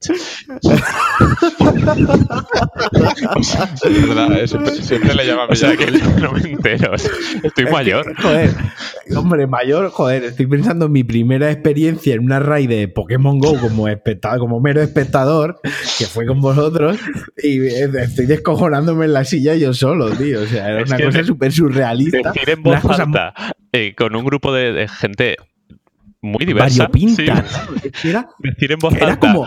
Squirtle, Bulbasaur, Pikachu. Eh, Sí, era. en la plaza. Es que además el que llevaba como, de el que llevaba. A ver, aquí me. Ya, mira, me suelto. bueno, el, adelante. el que llevaba un poquitín la voz cantante ahí, ¿no? El Sí. que se veía. Siempre hay uno que destaca, ¿no? Sí. En los grupitos estos mixtos de gente que no sabes por qué está ahí. Era un tío, un abogado que iba con cartera de piel, con un suéter con polo bajo, un barbur puesto, y levantó la voz y, y dijo eso, ¿no? Lo de rojo, azul, amarillo o algo así. Y al lado había un crío que venía de la compra con la bolsa del Mercadona, las dos barras de pan asomando, tío. Que, que se le unió a él y yo no entendía. Luego un hombre mayor que te hablaba a ti, tío. Ah, y además Era el como- hombre mayor iba vestido como de camuflaje de la nieve. Llevaba como Sí, un pero sí, blanco co- y como un solazo de la hostia. como camuflaje de la nieve, pero solo de blanco, o sea, solo en color blanco, eh, tío. un francotirador de que había, mogollón. venía de en un Sherpa que venía de, Pero además se puso a hablarte y controlaba mogollón. O sea, Claro, claro, bueno, claro. no sé si controlaría mogollón, pero lo vi la, pues, tío. la voz de la O sea, jamás experiencia. voy a saber él, tanto. vio, él vio Pokémon, eh, o sea, cuando tenía 80 años seguramente. Cuando se estrenó Pokémon fue- tenía 80 años. Y, y hubo una cosa que me incomodó mucho, ¿no? Que fue la, la- la frialdad de todo, que es como que acabaron de hacer lo que tenían que hacer con los Pokémones. Bueno, me voy, pum, pum, pum, y desapareció la gente, Es- tío, ni se dijo adiós. Es- es- O sea, fue como, Vuelvo rápido y a casa. Sí. sí, sí, es tal cual. fue como un poco petting, pero de los Pokémon. Sí, un grupo de esos de cruising, raro. claro, sí. Sí, cruising de ese del petting, tío, pero de Pokémon y, y no sé, tío. Que, pero que estuvo bien, Sí, que, pero- me, que me moló, ¿sabes? La experiencia. Se moló. Dirías. voyeur, como espectador mero, ¿eh? No saqué el móvil. Saqué el móvil como para hacer bulto, para que no sentirme excluido. Los típicos que te quieren ahí ser eh, a- aceptado, pero, pero ya está. Bueno, pues eh, ese es nuestro bagaje. Que, que, a ver, eh, yo he leído, eh, estuve leyendo en Mary Station los que se quejaban de Let's Go hablando con siglas que no entendía. Los Claro. AV que introdujeron en no sé qué. Y yo, ¿AV? ¿No será IV? O sea, que, que, que está muy por encima de todo esto. Y Sí. el Let's Go lo ven como un juego muy tonto, muy fácil e incluso infantil. Y yo eh, eh, estoy con ellos en eso, en que es un juego muy tonto, pero no es mal juego, sino que es pues un Pokémon simple, alegre, feliz y, y- y que puede llegar a ser muy divertido. Tu Framara te has enganchado de, de 0 a 30 horas en un día. Sí, sí, no, yo, yo lo teníamos el martes y creo que el sábado ya me lo había pasado en 30 horas. O sea, lo- no, no lo solté, o sea, estaba jugando todo el tiempo. Madre mía, tío. Me gustó muchísimo, pero como que eh, no sé, me ha parecido muy interesante. No sé, me ha, me ha gustado mucho, me lo he pasado muy Yo, bien. yo, yo abandono. Eh, pero sí, sí, el- lo que sí que quería decir, eh, además ha habido polémica con el juego, y ha sido todo el tema del control eh, del juego. Eh, porque te obliga eh, el- con cualquiera de las versiones de, de control que tiene, porque puedes jugar eh, o bien en modo portátil y tienes que usar el giroscopio de la consola o de los mandos, no sé quién tiene el giroscopio realmente, o bien en modo en televisión y tienes que jugar con los Joy-Cons y tienes que lanzar la bolita, eh, o sea, haces como que el Joy-Con haces como que lanzas la bola, o bien con la Pokéball esta nueva que han sacado, que no, no hemos hablado de ella, pero bueno, al final ¿Tú es... tienes que hacer el es- movimiento en tu casa? Sí, tienes que hacer como que tiras la pelota esta, ¿no? La, la Pokéball. Y además tienes que. La, la fuerza y la dirección influyen. O sea, que es bastante complicado. De hecho, yo estuve probando a lo de lanzarla. Me conecté un momento a la Switch a la tele para probar y, y era, se me daba fatal eso. No, no, no, no, Pues no eh, como entrenador ya, hay- ya se ha hecho viral perros reaccionando a eso. Porque claro, tú a un perrete le haces el movimiento con una cosa redondita con, con brilli brilli y los perros... se- Se te contra la tele. Eso te iba a preguntar si no hay ninguna tele ya rota por ahí con la Pokéball en medio de la pantalla empotrada. Hay, hay perros jodidos en- psicológicamente ya. Porque nunca le lanzas eso realmente. ¿Me tiras la pelota? No, me la tiras solo.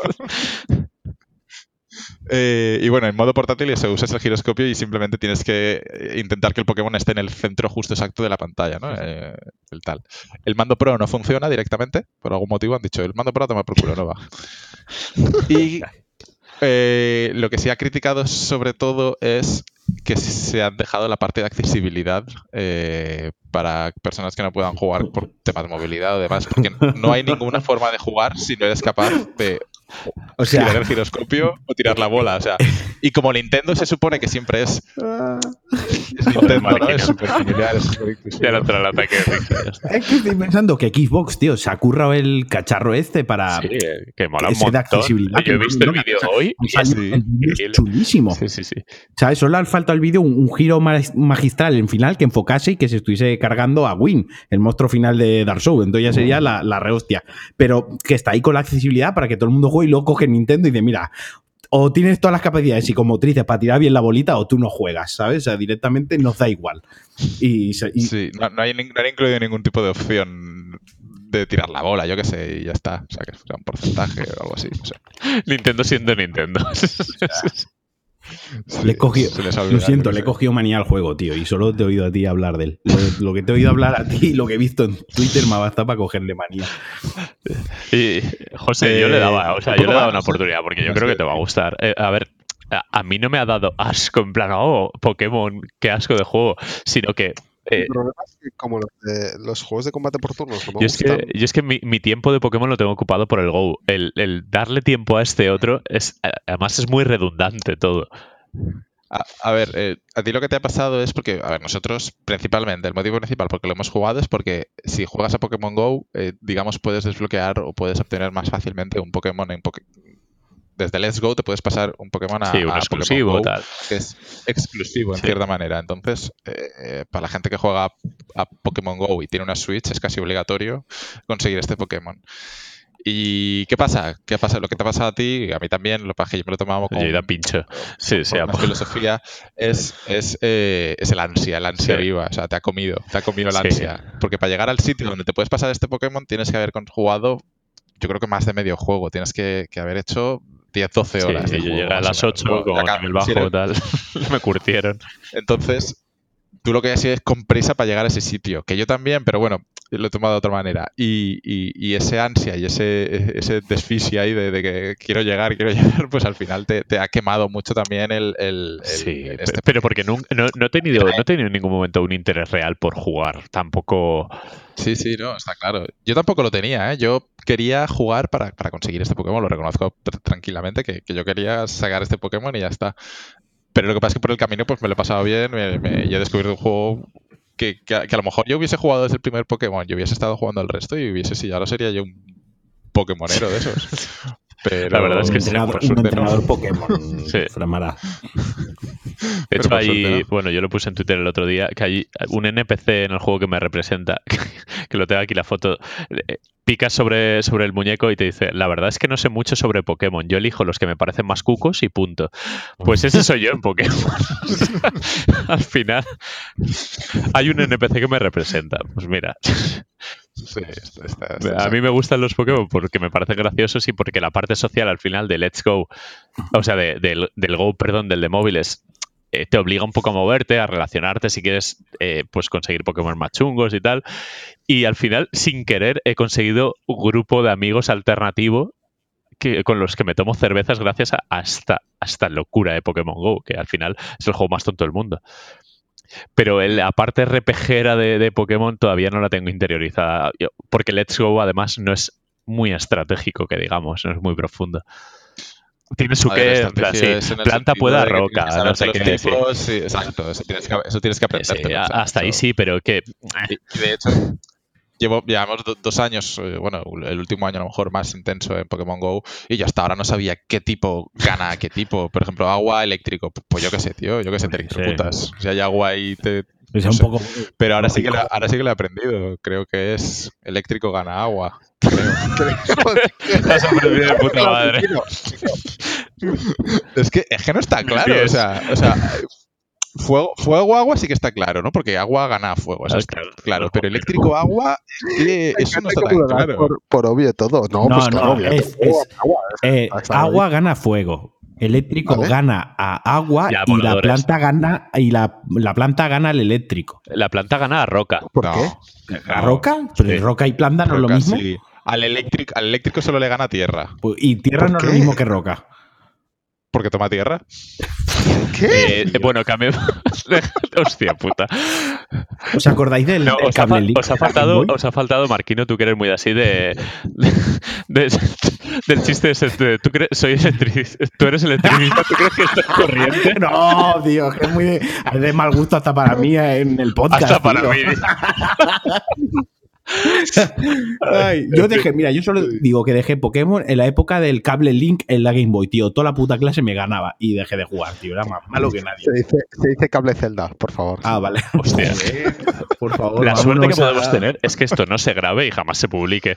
Vámonos a la, a la redención de la muerte roja, por favor. Bueno, a, ver, venga. pasando de Pokémon, os voy a hablar muy poquito de dos juegos a los que he estado jugando entre Red Dead y FIFA, que ha sido mi ocupación eh, pues, durante las últimas tres semanas.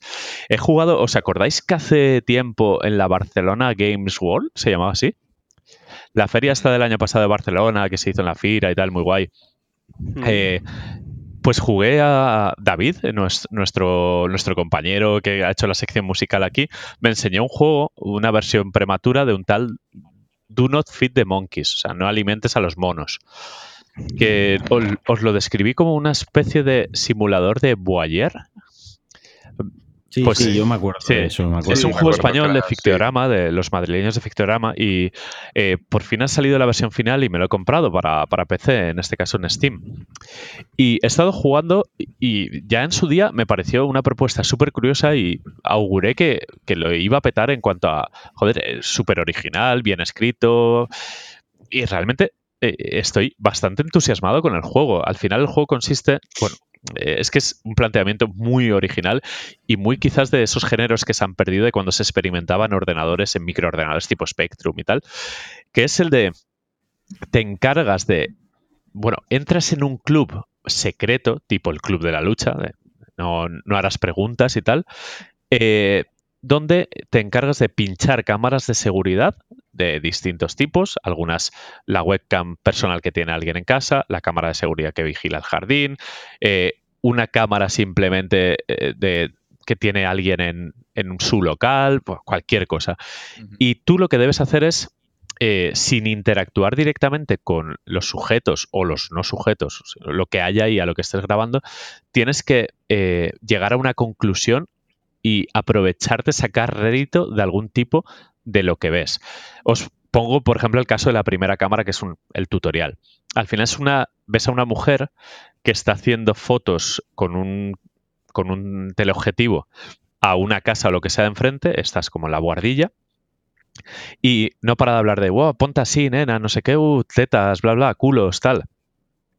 Y conforme eh, vas pinchando esa cámara y dependiendo de la hora que sea, vas viendo sus acciones, te salen unas palabras destacadas en amarillo que tú haces clic sobre ellas y vas apuntándolas en una libretita y vas como uniendo conceptos. Tú juegas además sobre un, sistema operativo emulado, o sea, el juego te mete dentro de otro videojuego y tienes una especie de Google en donde vas relacionando conceptos, encuentras noticias con palabras destacadas que también las apuntas, eh, te dejan elegir, por ejemplo, si tienes el concepto, pues... Eh, niño, eh, parque, no sé qué, no sé cuánto, al final relacionas todos los conceptos y puedes decir, es un colegio. Pues con pistas y pistas y pistas, al final llegas a, la posibilidad de ejecutar una conclusión y en la conclusión, pues puede ser de varios tipos. En este caso, pues yo he llegado a la conclusión de que esa tía es la chofer de una actriz famosa que le hace fotos desnudas que las vendes luego en el mercado negro y al final consigues que detengan a esa tía porque tú interactúas sin hacerlo directamente, pues mandas un mail o hablas por chat con el representante de la actriz esta. Pues así con cámaras de todo tipo. Y al final, mientras haces esto, estás gestionando eh, tus ganancias económicas a través de trabajos basura, tu alimentación, el pago del alquiler y se van dando como distintos eventos eh, aleatorios, porque al final estás en un apartamento virtual, con tu ordenador virtual, etcétera. Estás como viviendo dentro de, otra vida distinta. Y eh, tiene puntos muy, muy buenos, como el, lo jodido que es gestionar hasta 16 cámaras a la vez, porque no en todas pasa lo mismo, pasan cosas. O sea, hay cámaras que solo se encienden o, o, pasan cosas de noche a las 4 de la mañana. Pero claro, tú tienes que dormir, porque si no, el sueño te afecta, tienes que consumir café, el café te resta salud, eh, tienes que pagar el alquiler, tienes que sacar horas a lo largo del día para eh, hacer un trabajo basura de cuatro horas que te dé sustento económico, tienes que comer o sano e ir a comprar que te resta tiempo o pedir la comida eh, por Just del juego para no perder tiempo, pero te alimentas mal. Entonces, si pides pizzas todos los días. Es como la vida misma. Es, la vida misma. Es un simulador de Boyer, pero con mucho sentido del humor, con historias muy curiosas y con mucha estrategia. Porque yo, de hecho, tengo una anécdota para que veáis el juego hasta dónde llega. Está escrito con, con mucho estilo. El que viene un repartidor, un cartero, que está medio ciego, y tú vives, por ejemplo, en el número 16 y te trae un paquete para el 36 y tú de repente lo aceptas. En plan, que le den por culo para mí y era un paquete de coca. Vendes el paquete de coca, eh, recibes un montón de dinero y luego resulta que a los pocos días tocan a la puerta y es el FBI apuntándote con pistola que te ha estado pinchando y ha estado siguiendo tus movimientos. Y claro, es game over. O sea, es, bastante. es, muy curioso. Es, un juego que. Sí, que me recuerda a los juegos de, los 90, de PC. Sí, más arriesgados. sí, sí. Pues, pues, ya os digo que, a ver, no lo he jugado, he jugado a lo mejor 10 horas, eh, reiniciando muchas veces la partida, porque tiene un modo survival real, en plan muy estricto con lo que tienes que hacer, porque enseguida game over a poco que te descuides, y un modo un poco más eh, majo, un poco más friendly, que sí que eh, el hambre, el sueño y tal no afectan tanto y te permite un poco más ir eh, bien de dinero, bien de salud, bien de todo para disfrutar de lo que son las mecánicas de juego. Pero joder, que, me he visto absorbido por el puto juego estando con mi ordenador mirando a otro ordenador, mirando a su vez a muchas cámaras donde no pasaba absolutamente nada. Porque hay una además de, señales, en la peli de señales, del típico campo de trigo donde de repente un día aparecen grabadas unas señales. Y claro, tienes que empezar a investigar, a relacionar conceptos, a usar este Google, a tal. Y, eh, sí, es como, ¿os acordáis del Her Story? De reconstruir un poco las, los vídeos y tal. Sí, y estás también claro, claro. Pues es de ese palo. Y ya os digo que aparte de ese español y está escrito con, con ese estilo español muy reconocible de, ves cosas que dices, ostras, es que me identifico un poco con estos escándalos, con tal, porque están inspirados en, pues, en cosas que creo que todos conocemos. Pues ahí lo dejo como, como una pues, cosita interesante, un juego a, tener en cuenta para final de año, para un poco desahogarnos de tanto triple A gordísimo de... Sí, además estoy viendo que son... Sí, sí, yo, lo pillo de salida directamente. Y luego, pues un juego muy tonto de móviles antes de meternos con spoiler Dead Redemption, que es eh, Sega Heroes para iOS. Eh, pues Sega ha sacado un, un juego de estos de puzzle de tipo Candy Crush, por decir, el, Mm. típico juego de móviles que sale cada, cada 2x3, pero claro, utilizando un poco la nostalgia de personajes de Sega. Es un juego muy tonto y muy tramposo porque es el típico de gasta dinero para, para atajar, eh, compra diamantes, para comprar personajes mejores, para esta fase donde te atascas que no tengas que esperar un día entero para abrir cofres, bla, bla. Pero como es gratuito y pff, entre Pokémon Go y Red Dead, FIFA y mis socios habituales y el trabajo, pues eh, recomiendo que le echéis un vistazo porque está bien, o sea, es de unir, de hacer eh, filas de tres con el mismo color. Pero la gracia que tiene es que, aparte de que el gameplay es muy rápido, es un Candy Crush de hacer, eh, unir colores, eh, tienes en la parte de arriba pues eh, la parte física donde los personajes se van pegando entre sí cuando haces eh, líneas más fuertes, cuando haces combinaciones y tal. Y eh, mola ver eh, al set de Street of Rage, de Golden Axe, de Sonic, de Shinobi, eh, con ataques clásicos, con referencias, con sentido del humor. Es un poco nostalgia gratuita con micropagos de ser lo suficientemente fuerte para no meter pasta real ahí. Y estoy ahí un poco, pues le doy cada día media horita, tal, y está bastante entretenido. Hace tiempo que no hablamos de juegos de móviles y mira, para... Tampoco he traído el juego más brillante de móviles, pero es Sega, es, es nostalgia y a mí al menos pues me está, me está entreteniendo bastante. Yo creo que Paco, que es el típico juego que a lo mejor te mola. Sí, lo estoy bajando, lo estoy bajando. Pues eso, eh, para, eh, para tengo pendientes que me, me he comprado hoy Tetris Effect y Hitman 2. Y José, lo que te dije, ha salido el Beat Saber Mm. de Play- para PlayStation VR. Lo probaré cuando vaya. O sea que Eh, de este juego hablaremos en el siguiente programa. No sé si... y el Hitman 2 está, el Hitman 2 está ahí un Eh, me, ha, dado el venazo. Eh, Hitman 1 me flipó, sobre todo Hitman mal cuando lo jugamos para hacer el imbécil. y y tenía, tenía muchas ganas de, de probar el 2, que además está, está bastante bien. Eh, pues nada, eh, pasamos a, bueno, advertencia para todo el mundo que esté escuchando. Vamos a decirlo con mucha claridad. A partir de ahora, despertad si os habéis dormido. Vamos a... Marquino. Marquino. Hola. Vale. o sea, lo que no esperaba es que te durmieras tú, tío. La audiencia sí, pero tú. No, no me he dormido. No, calla. Que no me he dormido. Que, es que, ¿sabes qué? Para callarse la boca un momento. Que no escucho a Framara desde hace rato y, joder, eh, para no cortarte el rollo, Sí, que estabas sí, ahí sí. hablando de una manera, estabas diciendo muy interesante, escrito por el grupo y he puesto, no escucho a Framara, ha muerto, y de repente me, me di Ah. Marquino y yo pensé que yo estoy dormido. Es que no lo escucho. Ha habido un momento que era como escuchar a Pero- pero Muquita tener me- una conversación él solo. Que él decía cosas, se callaba y contestaba. Pero, pero creo que es raro, que no, escucho- no sé si Framara me está escuchando, yo a él no lo escucho, Bueno, desde luego. La cuestión es para. ¿No me escuchas ahora? ¿Escuchas? a- No, no me escuchas. No pasa nada, va- vamos a hacer un podcast muy divertido. Porque José, tú y yo somos los que tenemos que enlazar a Framara y a Marquino. Como si Sí, fuese como la radio, no La llamada. Eh, Tengo la otra, la otra línea a Pepito, ¿no? Y me va da igual, diciendo lo que- me encanta, eh, me encanta el rollo este, el concepto nuevo de podcast mal. No podemos. Marquino, no habrás muteado a Framara sin querer. Sí, Lo he borrado hasta de eh, Instagram, no te fastidies. Pues No, lo que voy a hacer es refrescar pero- esto, el, el- porque esto es una web No, al no, final, no, es Porque- que es- bueno, voy a Sí, darle por a eso, refresh, ¿vale? A ver qué pasa. Bueno, bueno. Bueno, a ver, eh, la cosa está, eh, audiencia, los, los oyentes que seguís ahí y que no sé, no sé qué estáis pensando de todo esto. La cuestión es que a partir de ahora vamos a hablar de Red Dead Redemption 2, después de habernoslo pasado. eh, nos intentaremos, bueno, no nos vamos a cortar mucho, tampoco es que el juego tenga los, ten- tiene un gran spoiler, pero el resto tampoco, tampoco vamos a tocar tanto porque vamos a hablar un poco de lo que nos ha parecido el juego.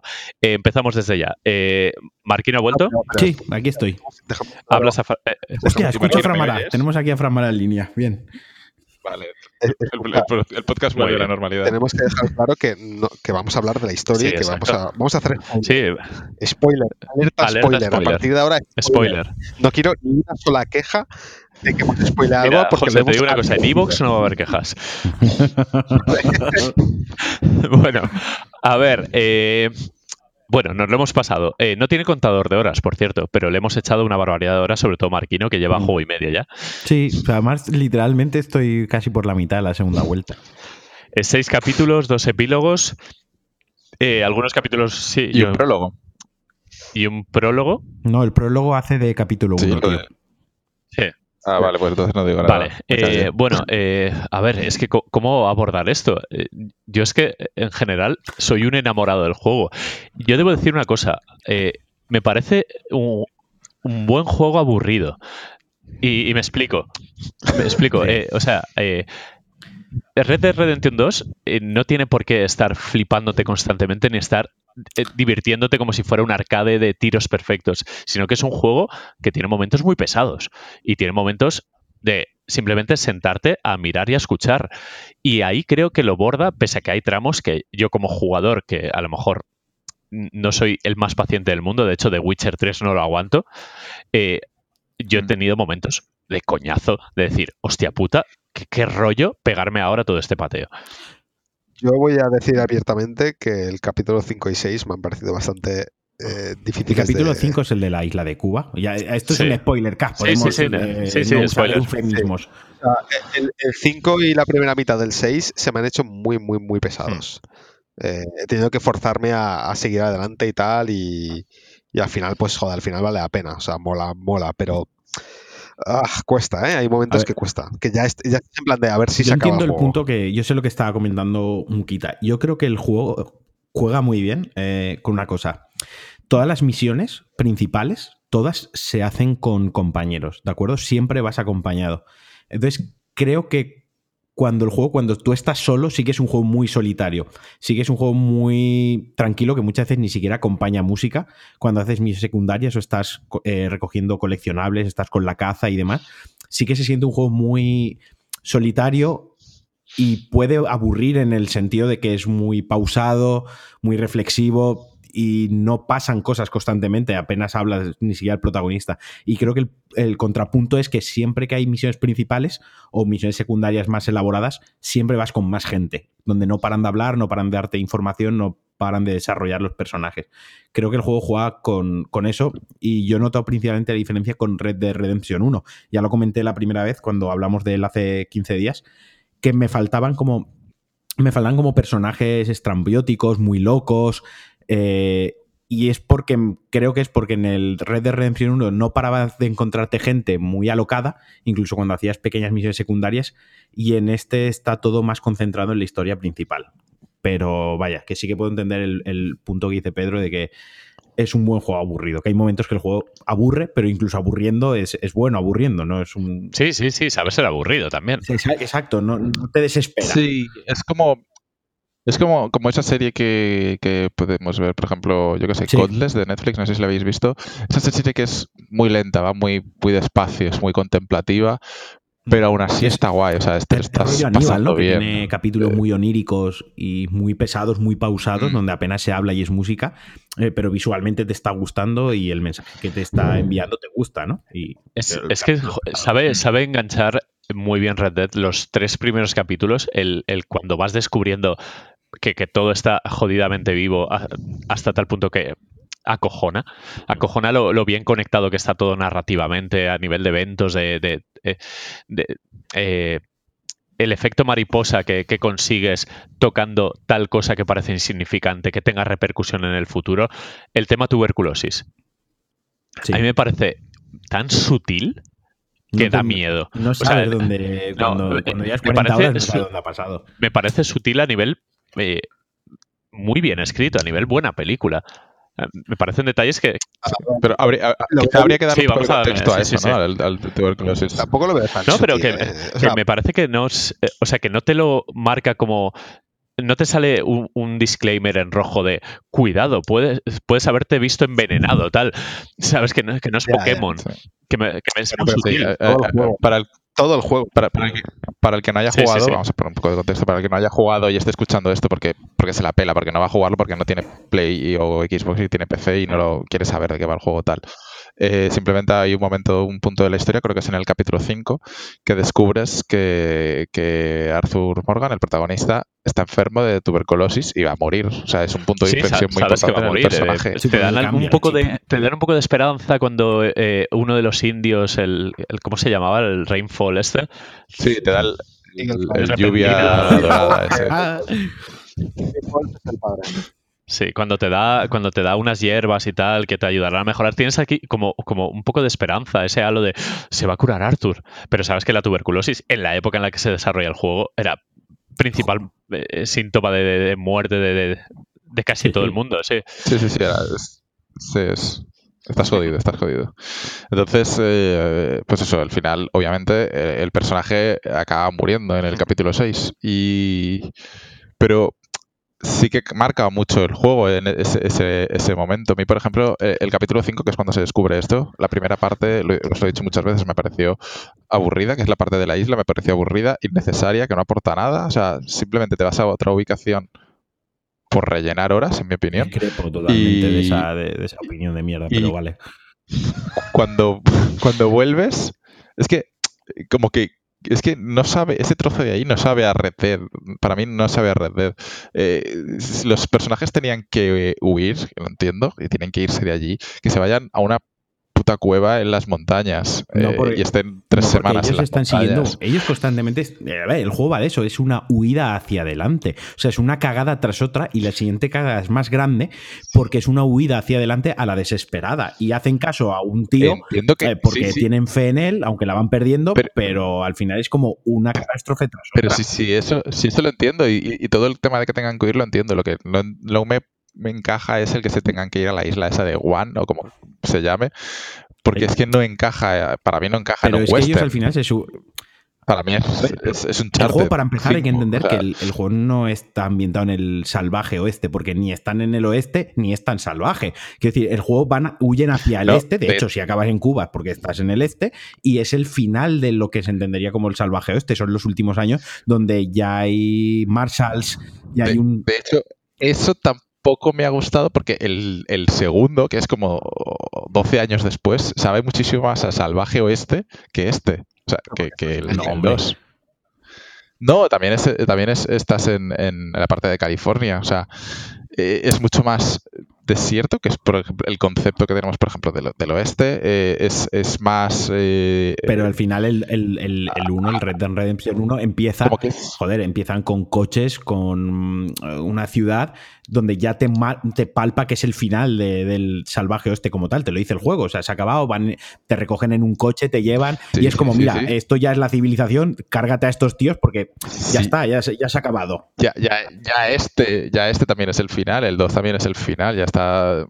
Es un poco eh, el, el núcleo de, de la motivación de, de Dutch es eh, ser, es- ser libres, ¿no? Pelear contra, contra, contra donde va hacia toda la civilización, a, a las ciudades. De hecho, entra cuando entran a, a, a Nueva. Orleans, ¿cómo se llama? San Denis. A- exacto.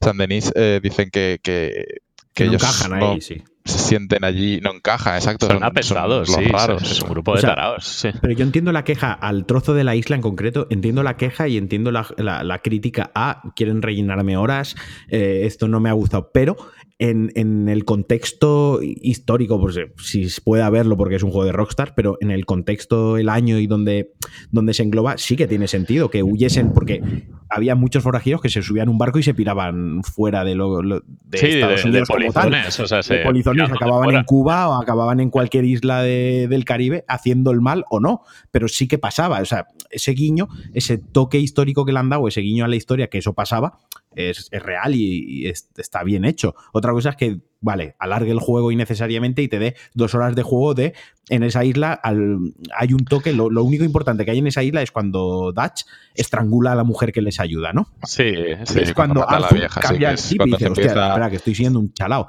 Creo que es importante por eso, por el matiz que le dan los personajes en ese punto Sí, concreto. pero es entendible que lo podrían, le quitan 10 horas de, de Sí. eso y, y ponen a Dutch revolucionándose más rápido y, y no pasaba nada. Sí, Eso se puede cargar a la misma señora Sí. en San Denis, por ejemplo. Me- ¿sabes? Me, me parece, me parece muy forzado el, el que eh, en, en la isla tengan también sus propios problemas y, y vayan ellos a salvarles cuando están allí más que necesitan ser salvados. Eh, como que todo es demasiado conveniente, no sé. Sí, o pero es que en el juego es todo es- muy conveniente, constantemente. Sí, sí. eh, Sí, pero como Sí. tienen Porque su que- propia revolución y, y son ellos los que dicen, mira, te salva de la revolución, Sí, ya me darás gracias cuando puedas. Y, y me llevo el barco. O sea, Mira la de, la de bandas de, no sé. delincuentes que hay compartiendo escenario en tan poco terreno. O sea, no paran de pasar cosas. Es todo que. Sí, sí. demasiado. Joder, al fin y al cabo, tiene que haber algo. O sea, no, no puede ser that's Mm. tu única banda y ya está y, y no pasar nada. Al final te ponen un poco como los grandes protagonistas de todo ese escenario. Pese a que es un mundo vivo, o sea, al final eres tú el que la lía constantemente. Mm. Y con poca pena, ¿eh? Porque, joder, en- para lo duro que es el oeste y, y- y que por robar ganado te cuelguen la, la masacre que haces en cualquier momento del juego, tengas una recompensa de 20 dólares, la pagues y ya está. No, pero escucha, lo de las recompensas los- es que el sistema de recompensas va fijado al capítulo, al progreso que llevas en el juego, ¿vale? O sea, el juego en el capítulo, hasta el capítulo 3 creo que es, solo te pueden poner como mucho de recompensa como eh, 50 dólares. Ahora mismo no, he- no recuerdo exactamente las cifras, pero para que nos hagamos una idea, es hasta el capítulo 3 50 dólares, hasta el capítulo 5 como 200 dólares y a partir del capítulo 5 hasta 600 dólares, ¿no? Lo, lo escala porque tú al principio del juego no recoges tanto dinero. Entonces, el juego tiene. Que sí, que entiendo lo que estás diciendo, pero al final lo tienen que ajustar de alguna manera. Y ya bastante roto me parece el sistema de, de recompensas, que a veces por una tontería te, te meten ahí 100 pavos y lo que tú dices, te cargas a 5 tíos y son 100 pavos también. Hmm. No, no es Sí, porque ¿no? ahí es muy videojuego y tiene que serlo. Y el capítulo claro, 5 al final. eh, entiendo que eh, fuerzan a, fuerza a la banda a una situación extrema diferente en algo donde no conocen, que están contra las cuerdas totalmente, que lo podrían haber hecho antes, si querían hacerlo. Que al final es, es que es muy largo el juego, joder, es larguísimo.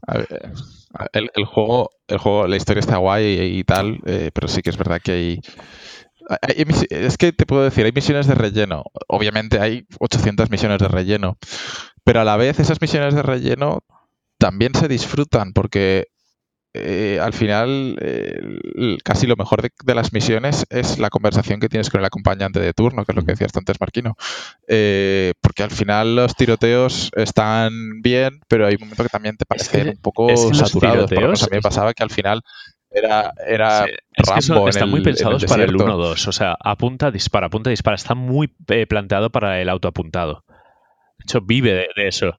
Mm, Y de hecho, el, el principio del juego es difícil por la poca Sí. vida que tienes. eh, a mí al principio del juego me mataron bastantes veces. Luego hacia el final no, porque ya te sube la barra de vida y, si y separas los tiros, tiroteos, pero- separas eh, las misiones y tal, si lo analizas punto por punto, hay muchas cosas que huelen a podrido. A, a mí lo de los tiroteos, yo entiendo que como shooter este juego no, no va a ninguna parte. Y, y eso que es un juego de acción mayormente, pero es métele el resto y es cuando se transforma en la experiencia para mí inolvidable. O sea, a mí me ha parecido una locura. Especialmente por el cierre del juego, que Claro, me ha parecido muy bueno. Yo, el- el- yo eh, con el final del juego tengo varios problemas, tío. El primero es que el- el- te hueles el pescado a los 20 minutos de empezar a jugar. De ¿no? hecho, eh, vamos a el, el gran spoiler del juego. El protagonista de Red Dead Redemption 2 es John Marston desde el principio. sí, sí. pero desde el Sí, sí. principio. Arthur Sí, sí, simplemente claro. es como ese guía espiritual, ese pepito grillo que, que- que tiene ahí casi por accidente. Arthur, Arthur eres tú, pero el Es- protagonista sí, del me juego parece es- súper bonito eh, eso es- que has dicho. es Sí. Morgan. diga, Eh, Ah, Morgan no, eh, este, el el protagonista que- de la historia, toda, en general. Sí. Eso, Marston. Es Marston. Sí, Eh, eso. al final del juego sí el protagonista puede ser Azul porque es el que manejas y pasas más tiempo, pero el, el eje principal de la Sí. historia ni es la banda, ni es Dutch, ni es el oeste, ni es Arthur. Al final, el- Sí, el, el propio Arthur te lo dice al final, en el Mm. capítulo antes de morir.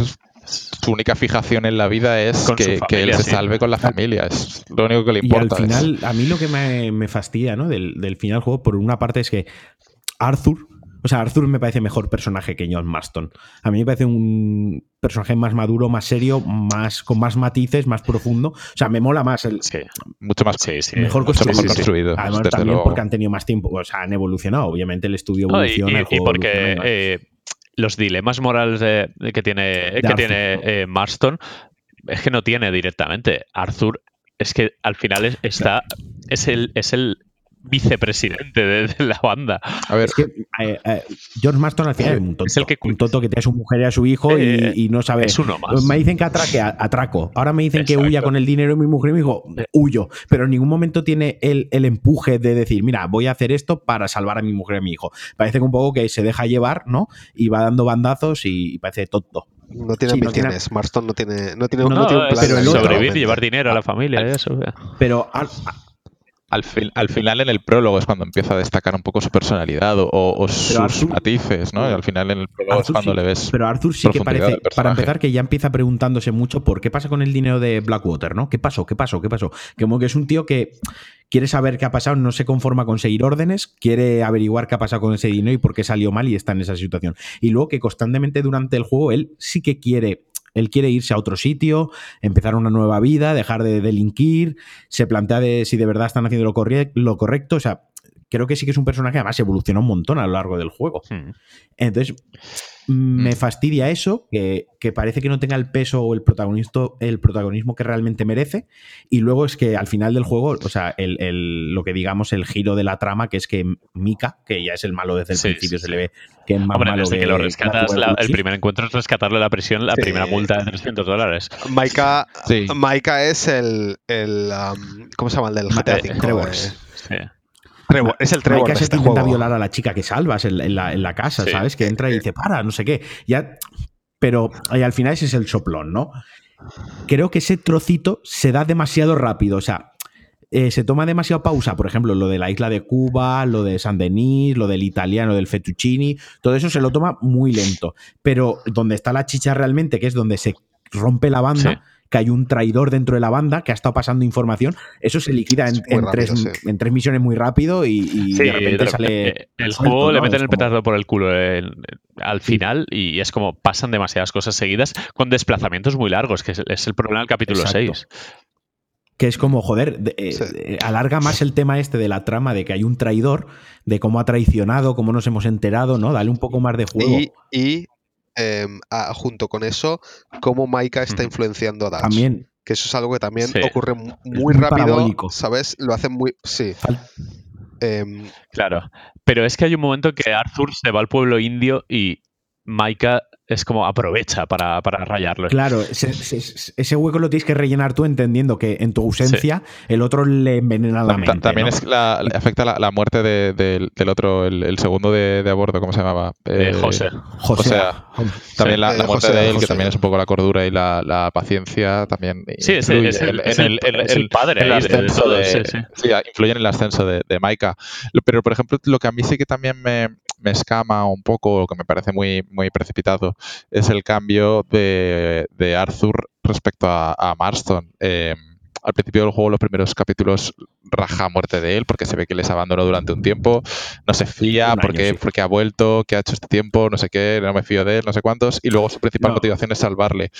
Y no hay un paso intermedio entre eso, o sea, no hay un... A ver, él no lo odian realmente. Él, él lo trata con mucha condescendencia y realmente Arthur es consciente de que Marston es tonto. O sea, y se dirige a él muchas veces con esa condescendencia de ya está bien, hoy vas a hacer algo, nos vas a ayudar, ¿no? Mm. Pero en el fondo él está herido. Es que yo, joder, como me lo estoy jugando otra vez, estoy reparando en conversaciones que se tienen en el juego y son más profundas de lo que parecen. Él, más que estar cabreado, lo que está es dolido, Mm, ¿no? sí. A él le jode que fu- fuese un año en la banda porque él, él es como su hermano, se han criado juntos. es, El- es lo que iba a decir. eh, Arthur es como el hermano mayor de- Claro. de, Marston. Claro, no es como ese cambio, no es que lo, le cae mal y de repente lo quiere y lo quiere salvar. Él lo quiere desde el principio y él lo quiere salvar desde el principio. Simplemente que pasa ahí una temporada un poco eh, con él picado, por así decirlo, pero porque lo quiere mucho. Es su hermano mayor, son hermanos los dos, prácticamente se han criado juntos con, con Dachi y con Josea. Con José, y encima, cuando se pira, deja a la mujer y al hijo, los deja en la banda y se pira él solo. Es como, tío, estoy resentido, estoy de mal rollo, pero evidentemente te deseo lo mejor y quiero que te salves tú por tu mujer y tu hijo. Yo lo veo más así. O sea, Sí, no, a él lo hace porque al final eh, es el único que tiene parte de salvación, ¿no? El resto ya están, digamos, todos condenados, no tienen nada por lo que luchar, eh, entonces eh, se centra en él por eso, por- porque tiene la familia o lo que sea. de, de hecho, cuando, cuando Dutch lo desecha, Lo desecha. dos- hay dos ocasiones en las que Dutch desecha a Marston y Arthur se queda con el morro torcido. Que una es una que están a punto de, de matarlo, o sea, que se queda atrás. Están a punto de matarlo y Dutch se da media vuelta y huye. Mm. Y otra es cuando lo capturan, que no quiere ir a la cárcel a rescatarlo, ¿no? Sí. Tiene esos dos puntos en los que ahí es cuando Arthur ya le, le hace el cortocircuito y dice, mira, yo tengo que salvar a este tío porque el otro nos, nos va a llevar a la ruina a todos. Sí. Y eso. Y, y bueno, luego ya es el, el- el- los dos epílogos. eh, cuando ya Arthur ha muerto, que bueno, se veía venir, se tenía que morir. Además, todo, todo desemboca en que tiene que morir. Eh, Y me parece súper bonita cómo se ha tratado la muerte. ¿eh? sí, Sabéis que hay varios finales, ¿no? E entiendo que, ¿Ah, que sí? una es lo de salvar a John o dejarlo o ir a por el dinero, ¿no? Ah, bueno, claro. Que también dices, es- sí. Uno es cuando, si te vas a por el dinero, el juego acaba ahí, ¿no? Ese es un. Sí. Cuando te quedas con el dinero y no salvas a John, ¿de acuerdo? Sí. Vale, luego otro es en la cima de la montaña. Hay dos finales. Uno es que Maika, creo, creo que es así, te apuñala por la espalda directamente, te pega dos puñalas y te mata. Joder. El otro es que, te, que el que hemos visto casi todo el mundo, el que más probable que se vea, porque casi todos los jugadores llevarán honor alto, que si más o menos haces, te portas bien en el juego, acabas el juego con honor alto, Sí. que es que te mueres por la paliza que te pega. Ellos se piran, tú te quedas ahí al viento y, te, y la palmas, ¿no? Sí, te Y mueres luego tuberculoso secreto. mirando el amanecer, que es Exacto. súper bonito. Exacto, o sea, mueres, mueres por las heridas y la tuberculosis, las dos cosas juntas, ¿no? Y hay otro final que es el secreto, que ese es el que todavía no sé cuál es y tampoco lo he investigado, porque es el que me gustaría sacar en, en la partida que estoy haciendo Pues ahora. no sabía que había Pero finales. vaya, Sí que, sí que pensé, ¿qué pasa si vas a por el dinero y dejas a John? Pero dije, no voy a dejar a John. O sea, no, no he hecho todo esto Claro, para irme a por el dinero. supo tan mal O sea, que, que no. Me refiero, es una decisión. eh, to- todo el personaje que estás construyendo ahí, ¿quién cojones se va por el dinero? No sé, me parecería raro. Es un poco Nier autómata, ¿no? Cuando en el segundo run te das media vuelta, te vas para atrás y ahí acaba el juego, Sí, ¿sabes? desbloqueado un final, ¿sabes? Sí, sí, sí. Eh, pues eso, yo, eh, Arthur muere y, y el epílogo, o los dos epílogos, como, como se Sí. preveía desde el, principio de los tiempos, es controlando a John. eh, Años como- después, conectando con Red Dead 1, que me parece súper bonito. Y cómo está hecho. Jim Milton, el dar un nombre falso, el empezar un trabajo honrado, el poco a poco descubrirse que tienes unos orígenes y, y sí o sí eres un pistolero. Y, y me ha parecido que se ha tratado con mucho gusto, con mucho amor. Y me parece de lo mejor del juego en cuanto a música, misiones, acción, todo. La misión de construir la casa es genial, es ¿eh? una pasada con Sí. el timelapse, con todo. o, o- o la propia. La, Es un juego musical, de repente Sí. se convierte en un juego la- musical. la misión en la que eh, le pides eh, casarte a, a- ¿Cómo se llama? A Abigail, Sí. me parece increíble esa misión. Y no haces nada, solo paseas. O sea, solo vas, vas a hacerte.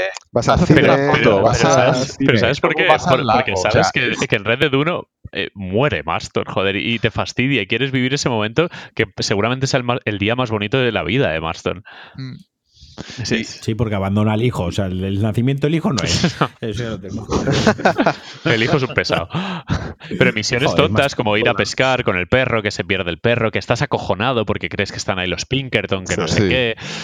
O sea, es- Además, esas cositas. Es el- los, los dos epílogos, los epílogos me parecen mejor simulador del oeste Sí, que todo el juego anterior. O sea, porque realmente es la vida de una Sí. persona, ¿sabes? En, en esa época. Y- es, es un y simulador. toda la parte de Uncle y, y luego Charles, o sea, ese dúo, esa pareja tan Sí. guay que hacen. eh, Cuando Sí. los eh, Skinner estos secuestran a Uncle, to- todo el rescate, la tortura que le están haciendo, cuando eh, cuando vas con el cuando exacto cuando vas con el material de para construir la casa que tienes el asalto que justo te está te está contando el copiloto que llevas que es un mercenario que estás ahí en plan "Uh, Sí. Sí, es en plan de tranquilo, yo te protejo, que me- mercenario. que me dedico a Dice, esto. cuando termine esto, ya oh, la vida tranquila, tal, con mi mujer, con mi tal, y le pegan un flechazo en la puta cara. O sea, es, es que el juego, el juego tiene cosas a nivel narrativo, atrevimiento muy rockstar, que me flipan. O sea, me escandaliza lo, lo chulo que es y, y las sonrisas que, que habré sacado jugando. Y, y todo esto con la, con la música o con el tema principal de John del Red Dead Redemption 1 eh, de fondo, o lo- los arreglos del, del 1. Guau. La Es- misión del granero, Toda la cuando, música- cuando John Marston sí. Unleashed, cuando, cuando se desata, Esa. esa, misión, Os la puse en el Sí. grupo el otro día, en la de eh, eh, Jim Milton Rides Sí. Again, se llama la, la Es, película. es- es es la del brutal. 1 co- arreglada, eh, más, más compleja, tal, sí, pero un, un es repaso. brutal, brutal, brutal. es que es un temazo. Y la, la del final, la de la última, Que es última por rock, misión. tío, unas guitarras súper duras ahí que me Sí, parece flipante. Es que cierra muy bien el juego. El epílogo son- es, un- es que valdría como un juego independiente, ¿eh? son seis horas fácil. Sí, el epílogo es un enlace echado- tal cual, o sea, es como si fuese un, Yo- de lo que decía José, un DLC. El uno y medio, ¿sí? Yo he echado de menos, yo he echado de menos que toda la parte del juego del Red Dead Redemption 1 hasta México, que está mapeado y hay juego, el juego no te lleve ahí. O sea, tengas que ir tú a explorar, por lo tanto está medio vacío, no hay misiones ahí. Es Te, lleva, te llevan hasta, hasta Armadillo, ¿no? No, no lo de- llega, no armadillo, no No al- llegas a al entrar al cañón. armadillo. sí. Al cañón. Bueno, llegas a entrar, pero te quedas ahí en el cañón. pero te llevan al cañón donde haces un- la primera misión de bandas que haces en el 1. Mm. Aquí haces una misión de bandas también, ¿vale? Sí, o sea, que al sí. final es que le, te- le- le pegas tiros a una banda. Y vale, tiene ese guiño, pero me hubiese gustado que hubiesen introducido algo más para ver todo el mapa, ¿no? Porque al final, que ir a por un animal legendario, ¿qué quieres que te diga? Pues voy y lo hago. Sí. Pero es No, un pero poco está como- muy como GTA V una vez te lo pasas que está como desaprovechado. Es como falta algo. Sí, Sí. el, el endgame no me ha Pero gustado entiendo, nada. que, o sea, Pero entiendo que es el GTA online V esto. Con GTA V, con GTA V no me sentí como que, como que no había explorado el mapa. Con este he acabado el juego y tengo un montón de mapas sin explorar. claro, Especialmente la, como que la parte no- de abajo. También es más grande y más lento. Sí, sí, claro, to- toda esa parte, sí. Sí, pero por ejemplo, el capítulo, bueno, 2 y 3, digamos, ¿no? Exploras muy, muy en profundidad lo que es el centro Sí, del mapa y el alrededores, sí, noroeste, sí. pero cuando ya te llevan al- a las ciénagas, a, A las humedales, nada. O sea, haces la de los cocodrilos y una más que vas a robar el ron Sí. y ya no haces O más sea, ahí. pero, O sea, pero todo el trozo de Romeo y Julieta entre las dos facciones, estas Sí. todas las dinastías, a mí me parece muy chulo a nivel visual. eh. O sea, es western total. Sí, es, Sí, es sí, no, muy- no te y- obliga, y- no te obliga a explorar No, no, mapa, no, pero- Todas las misiones se dan dos puntos muy concretos. A ver, que la llegada a la mansión Weaverme este o como se llame, o sea, el, el paseo este que hay hasta la mansión es Sí, precioso, la, la mansión, la mansión Sí. de los Braithwaite. Es, eso, es unos... Joder, yo tengo una de las estampas más Sí. bonitas que he Y- visto en un y- y y de las mejores misiones del La de juego, la, Django, la última, sí, la de Django. La de la mansión de Django con la Braithwaite esta, que, que le, le matas a los sí, hijos sí. y te cagas en, en su tumba. O sea, es, es alucinante. Es, es es Django. Es. Django. De hecho, le acabas pegando, le acabas pegando fuego a la casa, sí, ¿no? Al- exacto, al- exacto. Que es lo que pasa en Django, que explota toda la puta casa, Sí. ¿sabes? Que, que me parece alucinante. Es que todos Bueno, esos momentos. Encontrasteis a, la, encontrasteis a la hija que tienen encerrada, ¿no? Pues creo que no. No, Vale, pues cuando hay una misión a la que vas a darle las flores a la carta a la hija, sí. Que te tienes que colar sin que te pillen, detrás hay un bosquecito. Pues si exploras un poco el bosquecito, hay un- una caseta de madera atada con, con cuerda y con cadenas Hostia. y empiezas a oír unos, unos ruidos y unos grotescos, ¿no? unos gritos grotescos. Te acercas y hay como una, una tía deformada, súper chunga, que grita que da miedo, saca el dedo, saca el dedo en plan jodete y te empieza a gritar improperios. Y es la hija, o sea, es el secreto de los Greenwood, Sí. esto, como se llame, ¿no?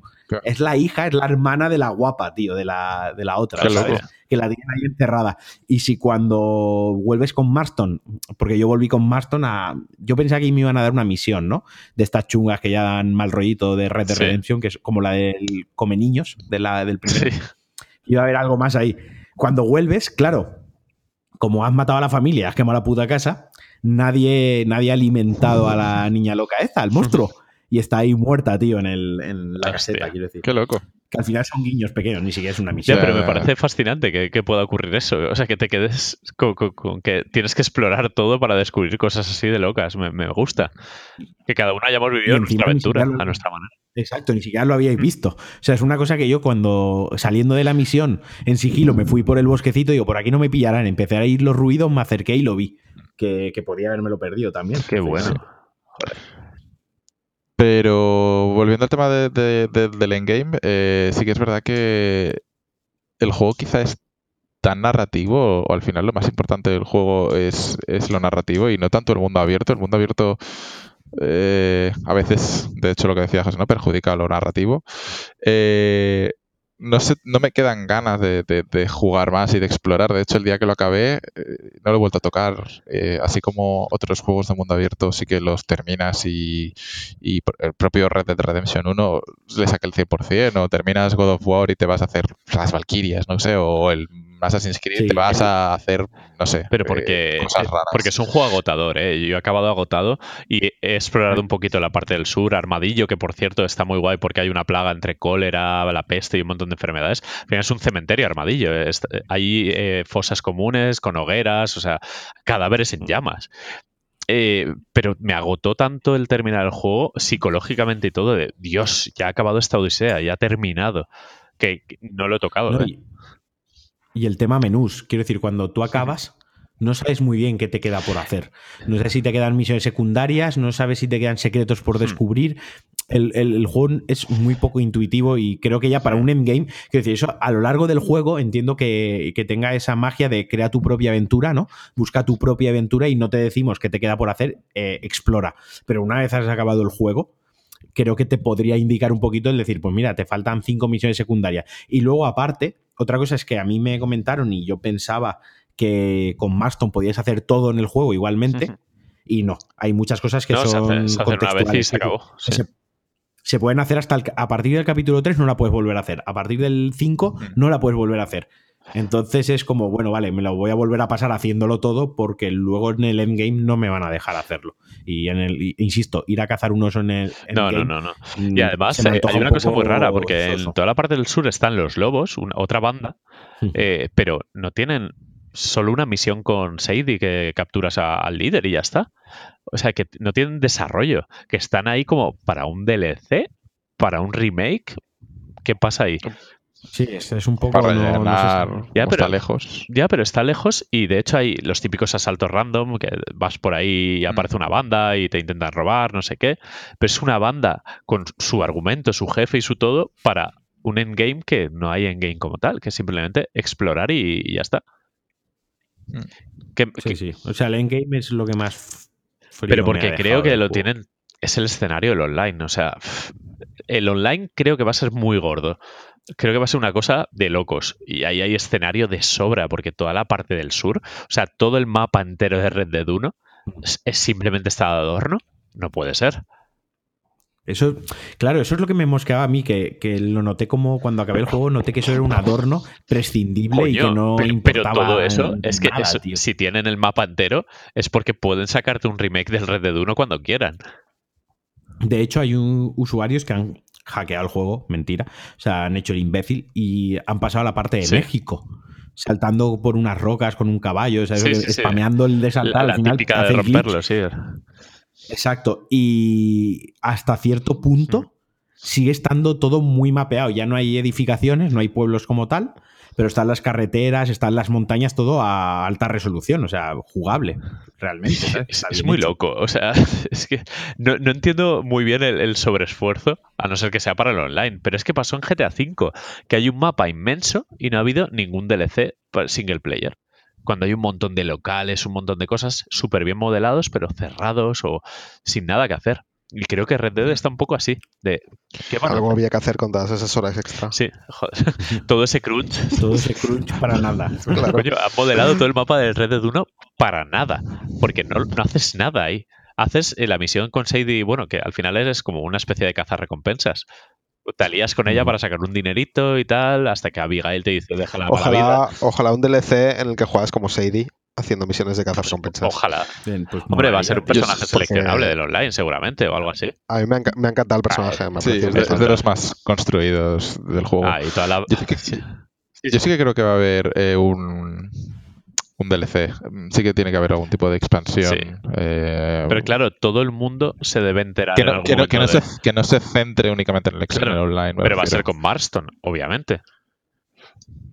O sea que todo el mundo Sí, va a tener el spoiler de Marston. que- que al final, Arthur es un poco lo que ha dicho José. Arthur eres tú eh, decidiendo en el juego para el bien de Marston o el no bien de Marston. Pero al final, el prota Mm. es él.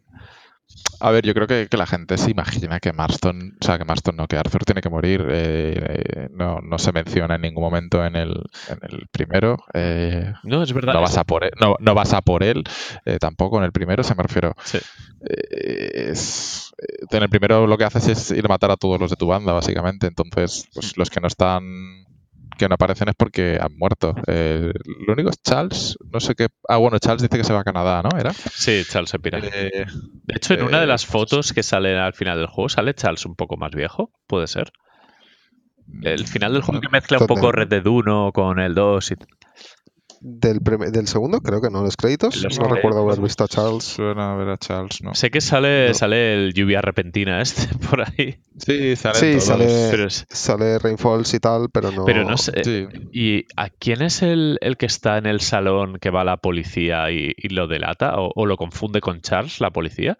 Hay un momento, una escena. No, que yo lo, lo que entendí, no, lo que entendí en, el, en, el, en los créditos, en las escenas, es que es el policía del. Es que luego me vi el recap del primer juego y Mm. entendí.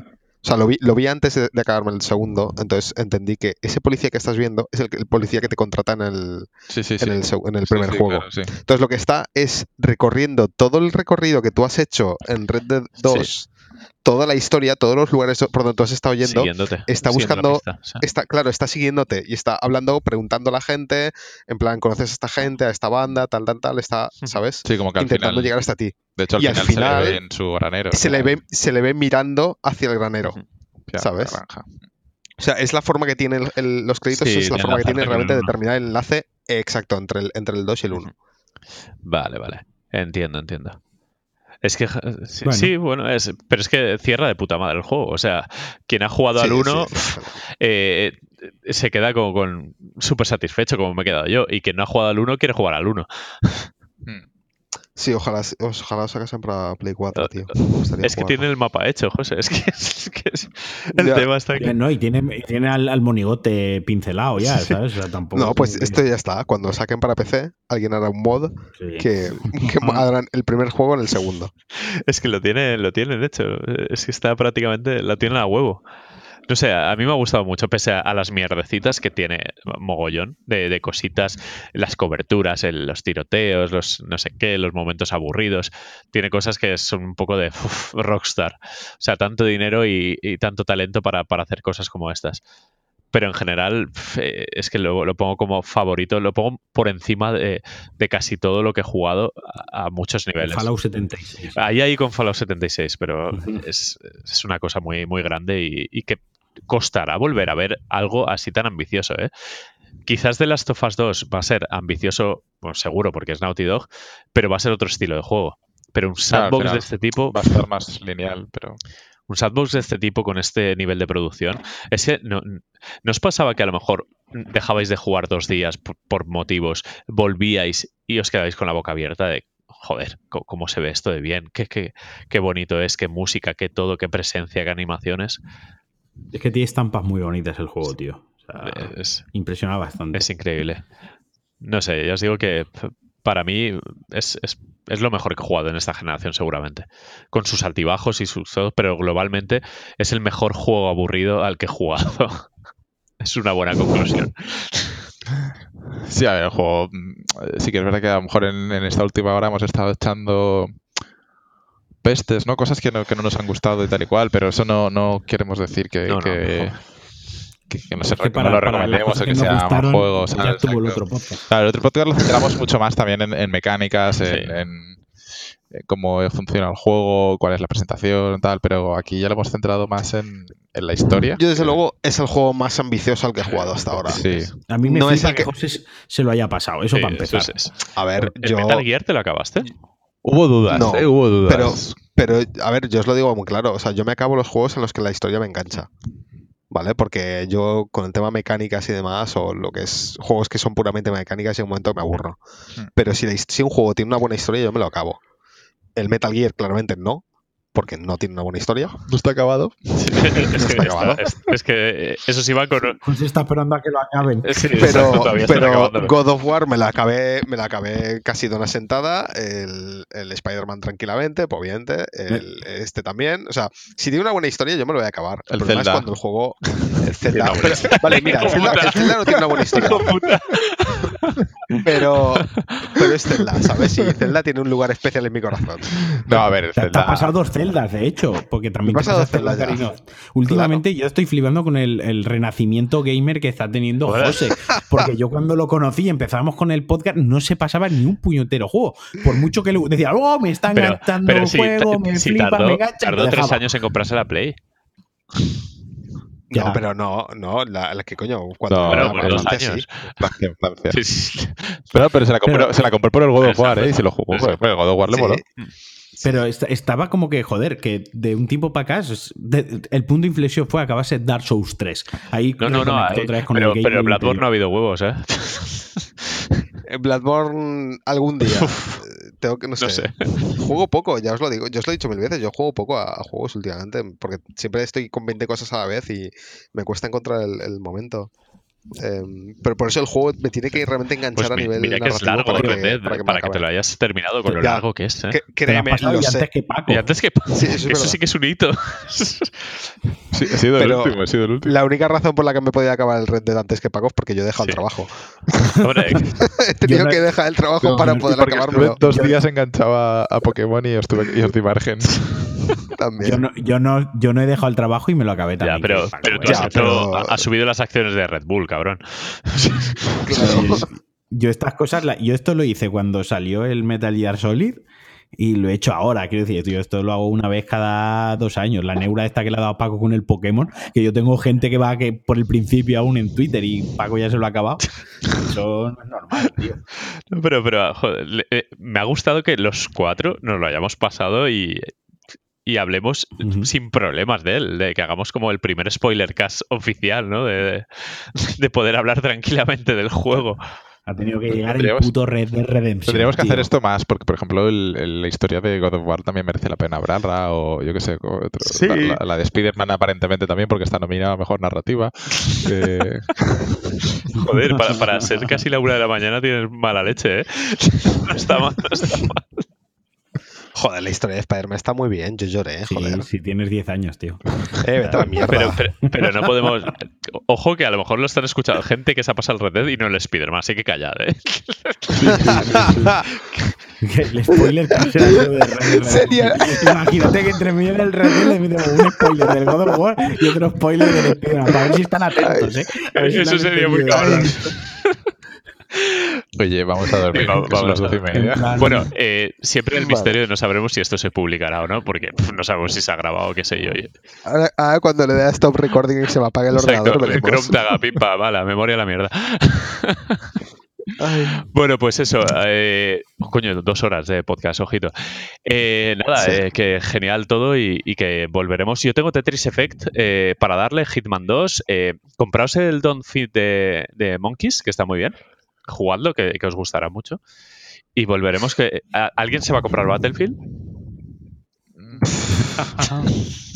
ok. ha pasado un- El una bola de esas del el desierto. pug cuando sale el mapa ese de la nieve. Oye, hay que volver al pub, y lo digo muy en serio. Pero el, el Battlefield no tiene. No, no se puede jugar esto de 10 euros y juegas un mes. Eh, Eso en EA no está. Hay una, hay una demo, creo, en el, en el No. Access. pero se puede hacer... puedes jugar como un ¿Está en el. EA Access este? ¿O no? Sí, pero, es- pero está, Bueno, es, está. es una No, pero ¿hay algún ori- Origins Pass o algo así? ¿no? No. O sea, para, para Sí, el no, juego sí que hay, no. sí que hay uno. Sí que Ah, hay pues, eh, nuevo, pues ¿no? va- no, va. no lo inici- no lo pusieron. No sé. Hay que Pero averiguar no esto. lo incluye. tío. Bueno, Hay que averiguar eh, esto. eh, ok, pues eh, que el próximo podcast, y si no, me esforzaré yo por jugar a cosas, que entre el Hitman, el Tetris y el no sé qué, ojo con el Tetris, que me da que va a ser uno de mis, de mis GOTI. Ori- Origin Access. Origin Access, eso. ¿Y eso tiene, tiene el Battlefield? Pues ahí estoy abriéndolo. es que, tío, es que no al lo- final, es, entre que salen pocos juegos No y que los que salen no nos motivan muchos, el podcast ya, la edición GOTI es que y yao. El Access Premier, ¿eso qué es? Ya empezamos. Sigo bastante seguro de que no, ¿eh? De que el Battlefield nuevo no, ¿No? se puede jugar en, en, de suscripción, no. Tienes que ¿Qué dices? Ah, no, espera, sí, sí, no, no, que sí, que con el Premier tienes full game, pero el Premier son ¿Ah, sí? 15 euros Bueno, al mes. 15 euricos y ya está. Y, Bueno, hemos subido 5 euros más de los 10 que pretendía. Siendo, pagar siendo EA, seguro que hay permanencia de dos años. No, pues mira, ya tenemos, ya tenemos trabajo que hacer. Vamos a probar el Battlefield que, que, no sé. Bueno, vamos a investigar si esto que estoy diciendo es verdad primero. Exacto. sí. Y, y luego ya lo Si no, vemos. en iVoox nos lo aclaráis. Hombre, si son, 15, si son 15 euros igual sí, ¿eh? Yo igual. Deberíamos hacer eso cada vez que, que en plan de, oye, si tenéis algo que decirnos, por favor, a iVox. Dejadnos comentarios en iVox. El O, o- o en la web, si sois de Movistar. O en la- no lo, no lo van a pillar, No. ¿eh? No lo van a pillar, lo decimos, contamos, vamos a contarlo para despedirnos porque es muy bonito. Por, por esa Bueno. gente que aguanta el Eh, hoy, hoy nos hemos levantado eh, y hemos la gracioso. noticia. con la noticia de que nos habían hackeado la web. Y nos hemos enterado de que nos habían hackeado la web porque nos ha enviado un mail el equipo de seguridad de Telefónica, En persona, Chema Alonso persona. con su gorro. el Chema, el Chema Alonso, eh, diciendo que es que desde nuestro hosting se había montado, un, montado una web de phishing para el banco Evo. que, Es muy nosotros. que en cierto modo... Sí, que en cierto modo es en plan de, pues me parece bien para los que usan Evo, pues oye. O sea, que hemos tenido más visitas No, pero- toda la vida gracias al phishing. Sí. Bueno, el total, que yo me he puesto a investigar y a intentar arreglar esto, y es que nos habían montado como 5 o 6 Del corte inglés, de no sé qué. Uh, Sí, no, no sé cuántos están activos, pero sí. Total, que, que tras, tras un poco apañarlo como he podido y borrar todo y, y tal, hemos descubierto luego que además han bloqueado la web eh, usuarios de Movistar. Es decir, si Pero tenéis si sois de Movistar, Movistar no podéis entrar. No podéis Paco entrar ni yo en podemos entrar a nuestra propia web.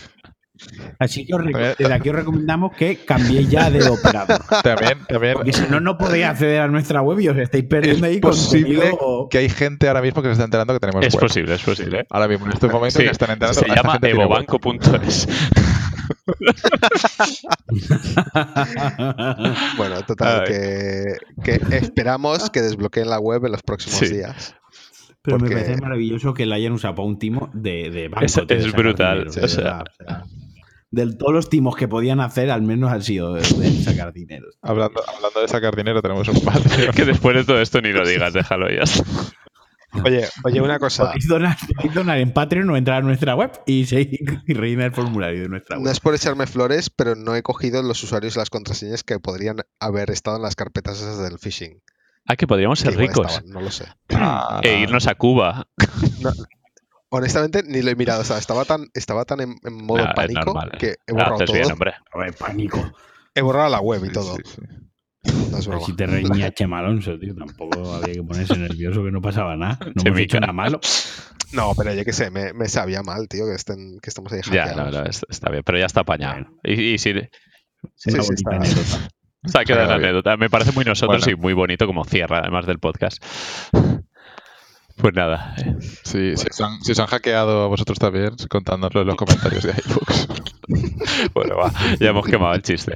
Vámonos a dormir. Eh, volveremos en un par de semanas si, si no pasa nada. Y a ver si nos juntamos ya. Sí. en- Porque tú, José, estarás por aquí. Casi. Eh, yo, mm, yo no sé, ¿eh? porque me voy a quedar sin internet dentro de poco y me voy a quedar sin ordenador y me voy a quedar sin consolas. Bueno, o sea que No, no, no sé José eh, y Pedro creo que Ah, por aquí, refería físicamente por en Valencia. con- yo el día, yo el físicamente, día tío, 8. con nosotros. Vale, día pues habrá un podcast antes, suponemos. Es lo normal que haya en un par de Ya, semanas. el tema es, yo no sé si podré grabar. Bueno, Vale. eh, la cuestión es. La cuestión es que vamos a averiguar primero lo de Battlefield, que sin contenido no hay podcast. Así que nada, buena nit, muchachos. Venga, hasta, Hasta luego. luego. Hasta luego.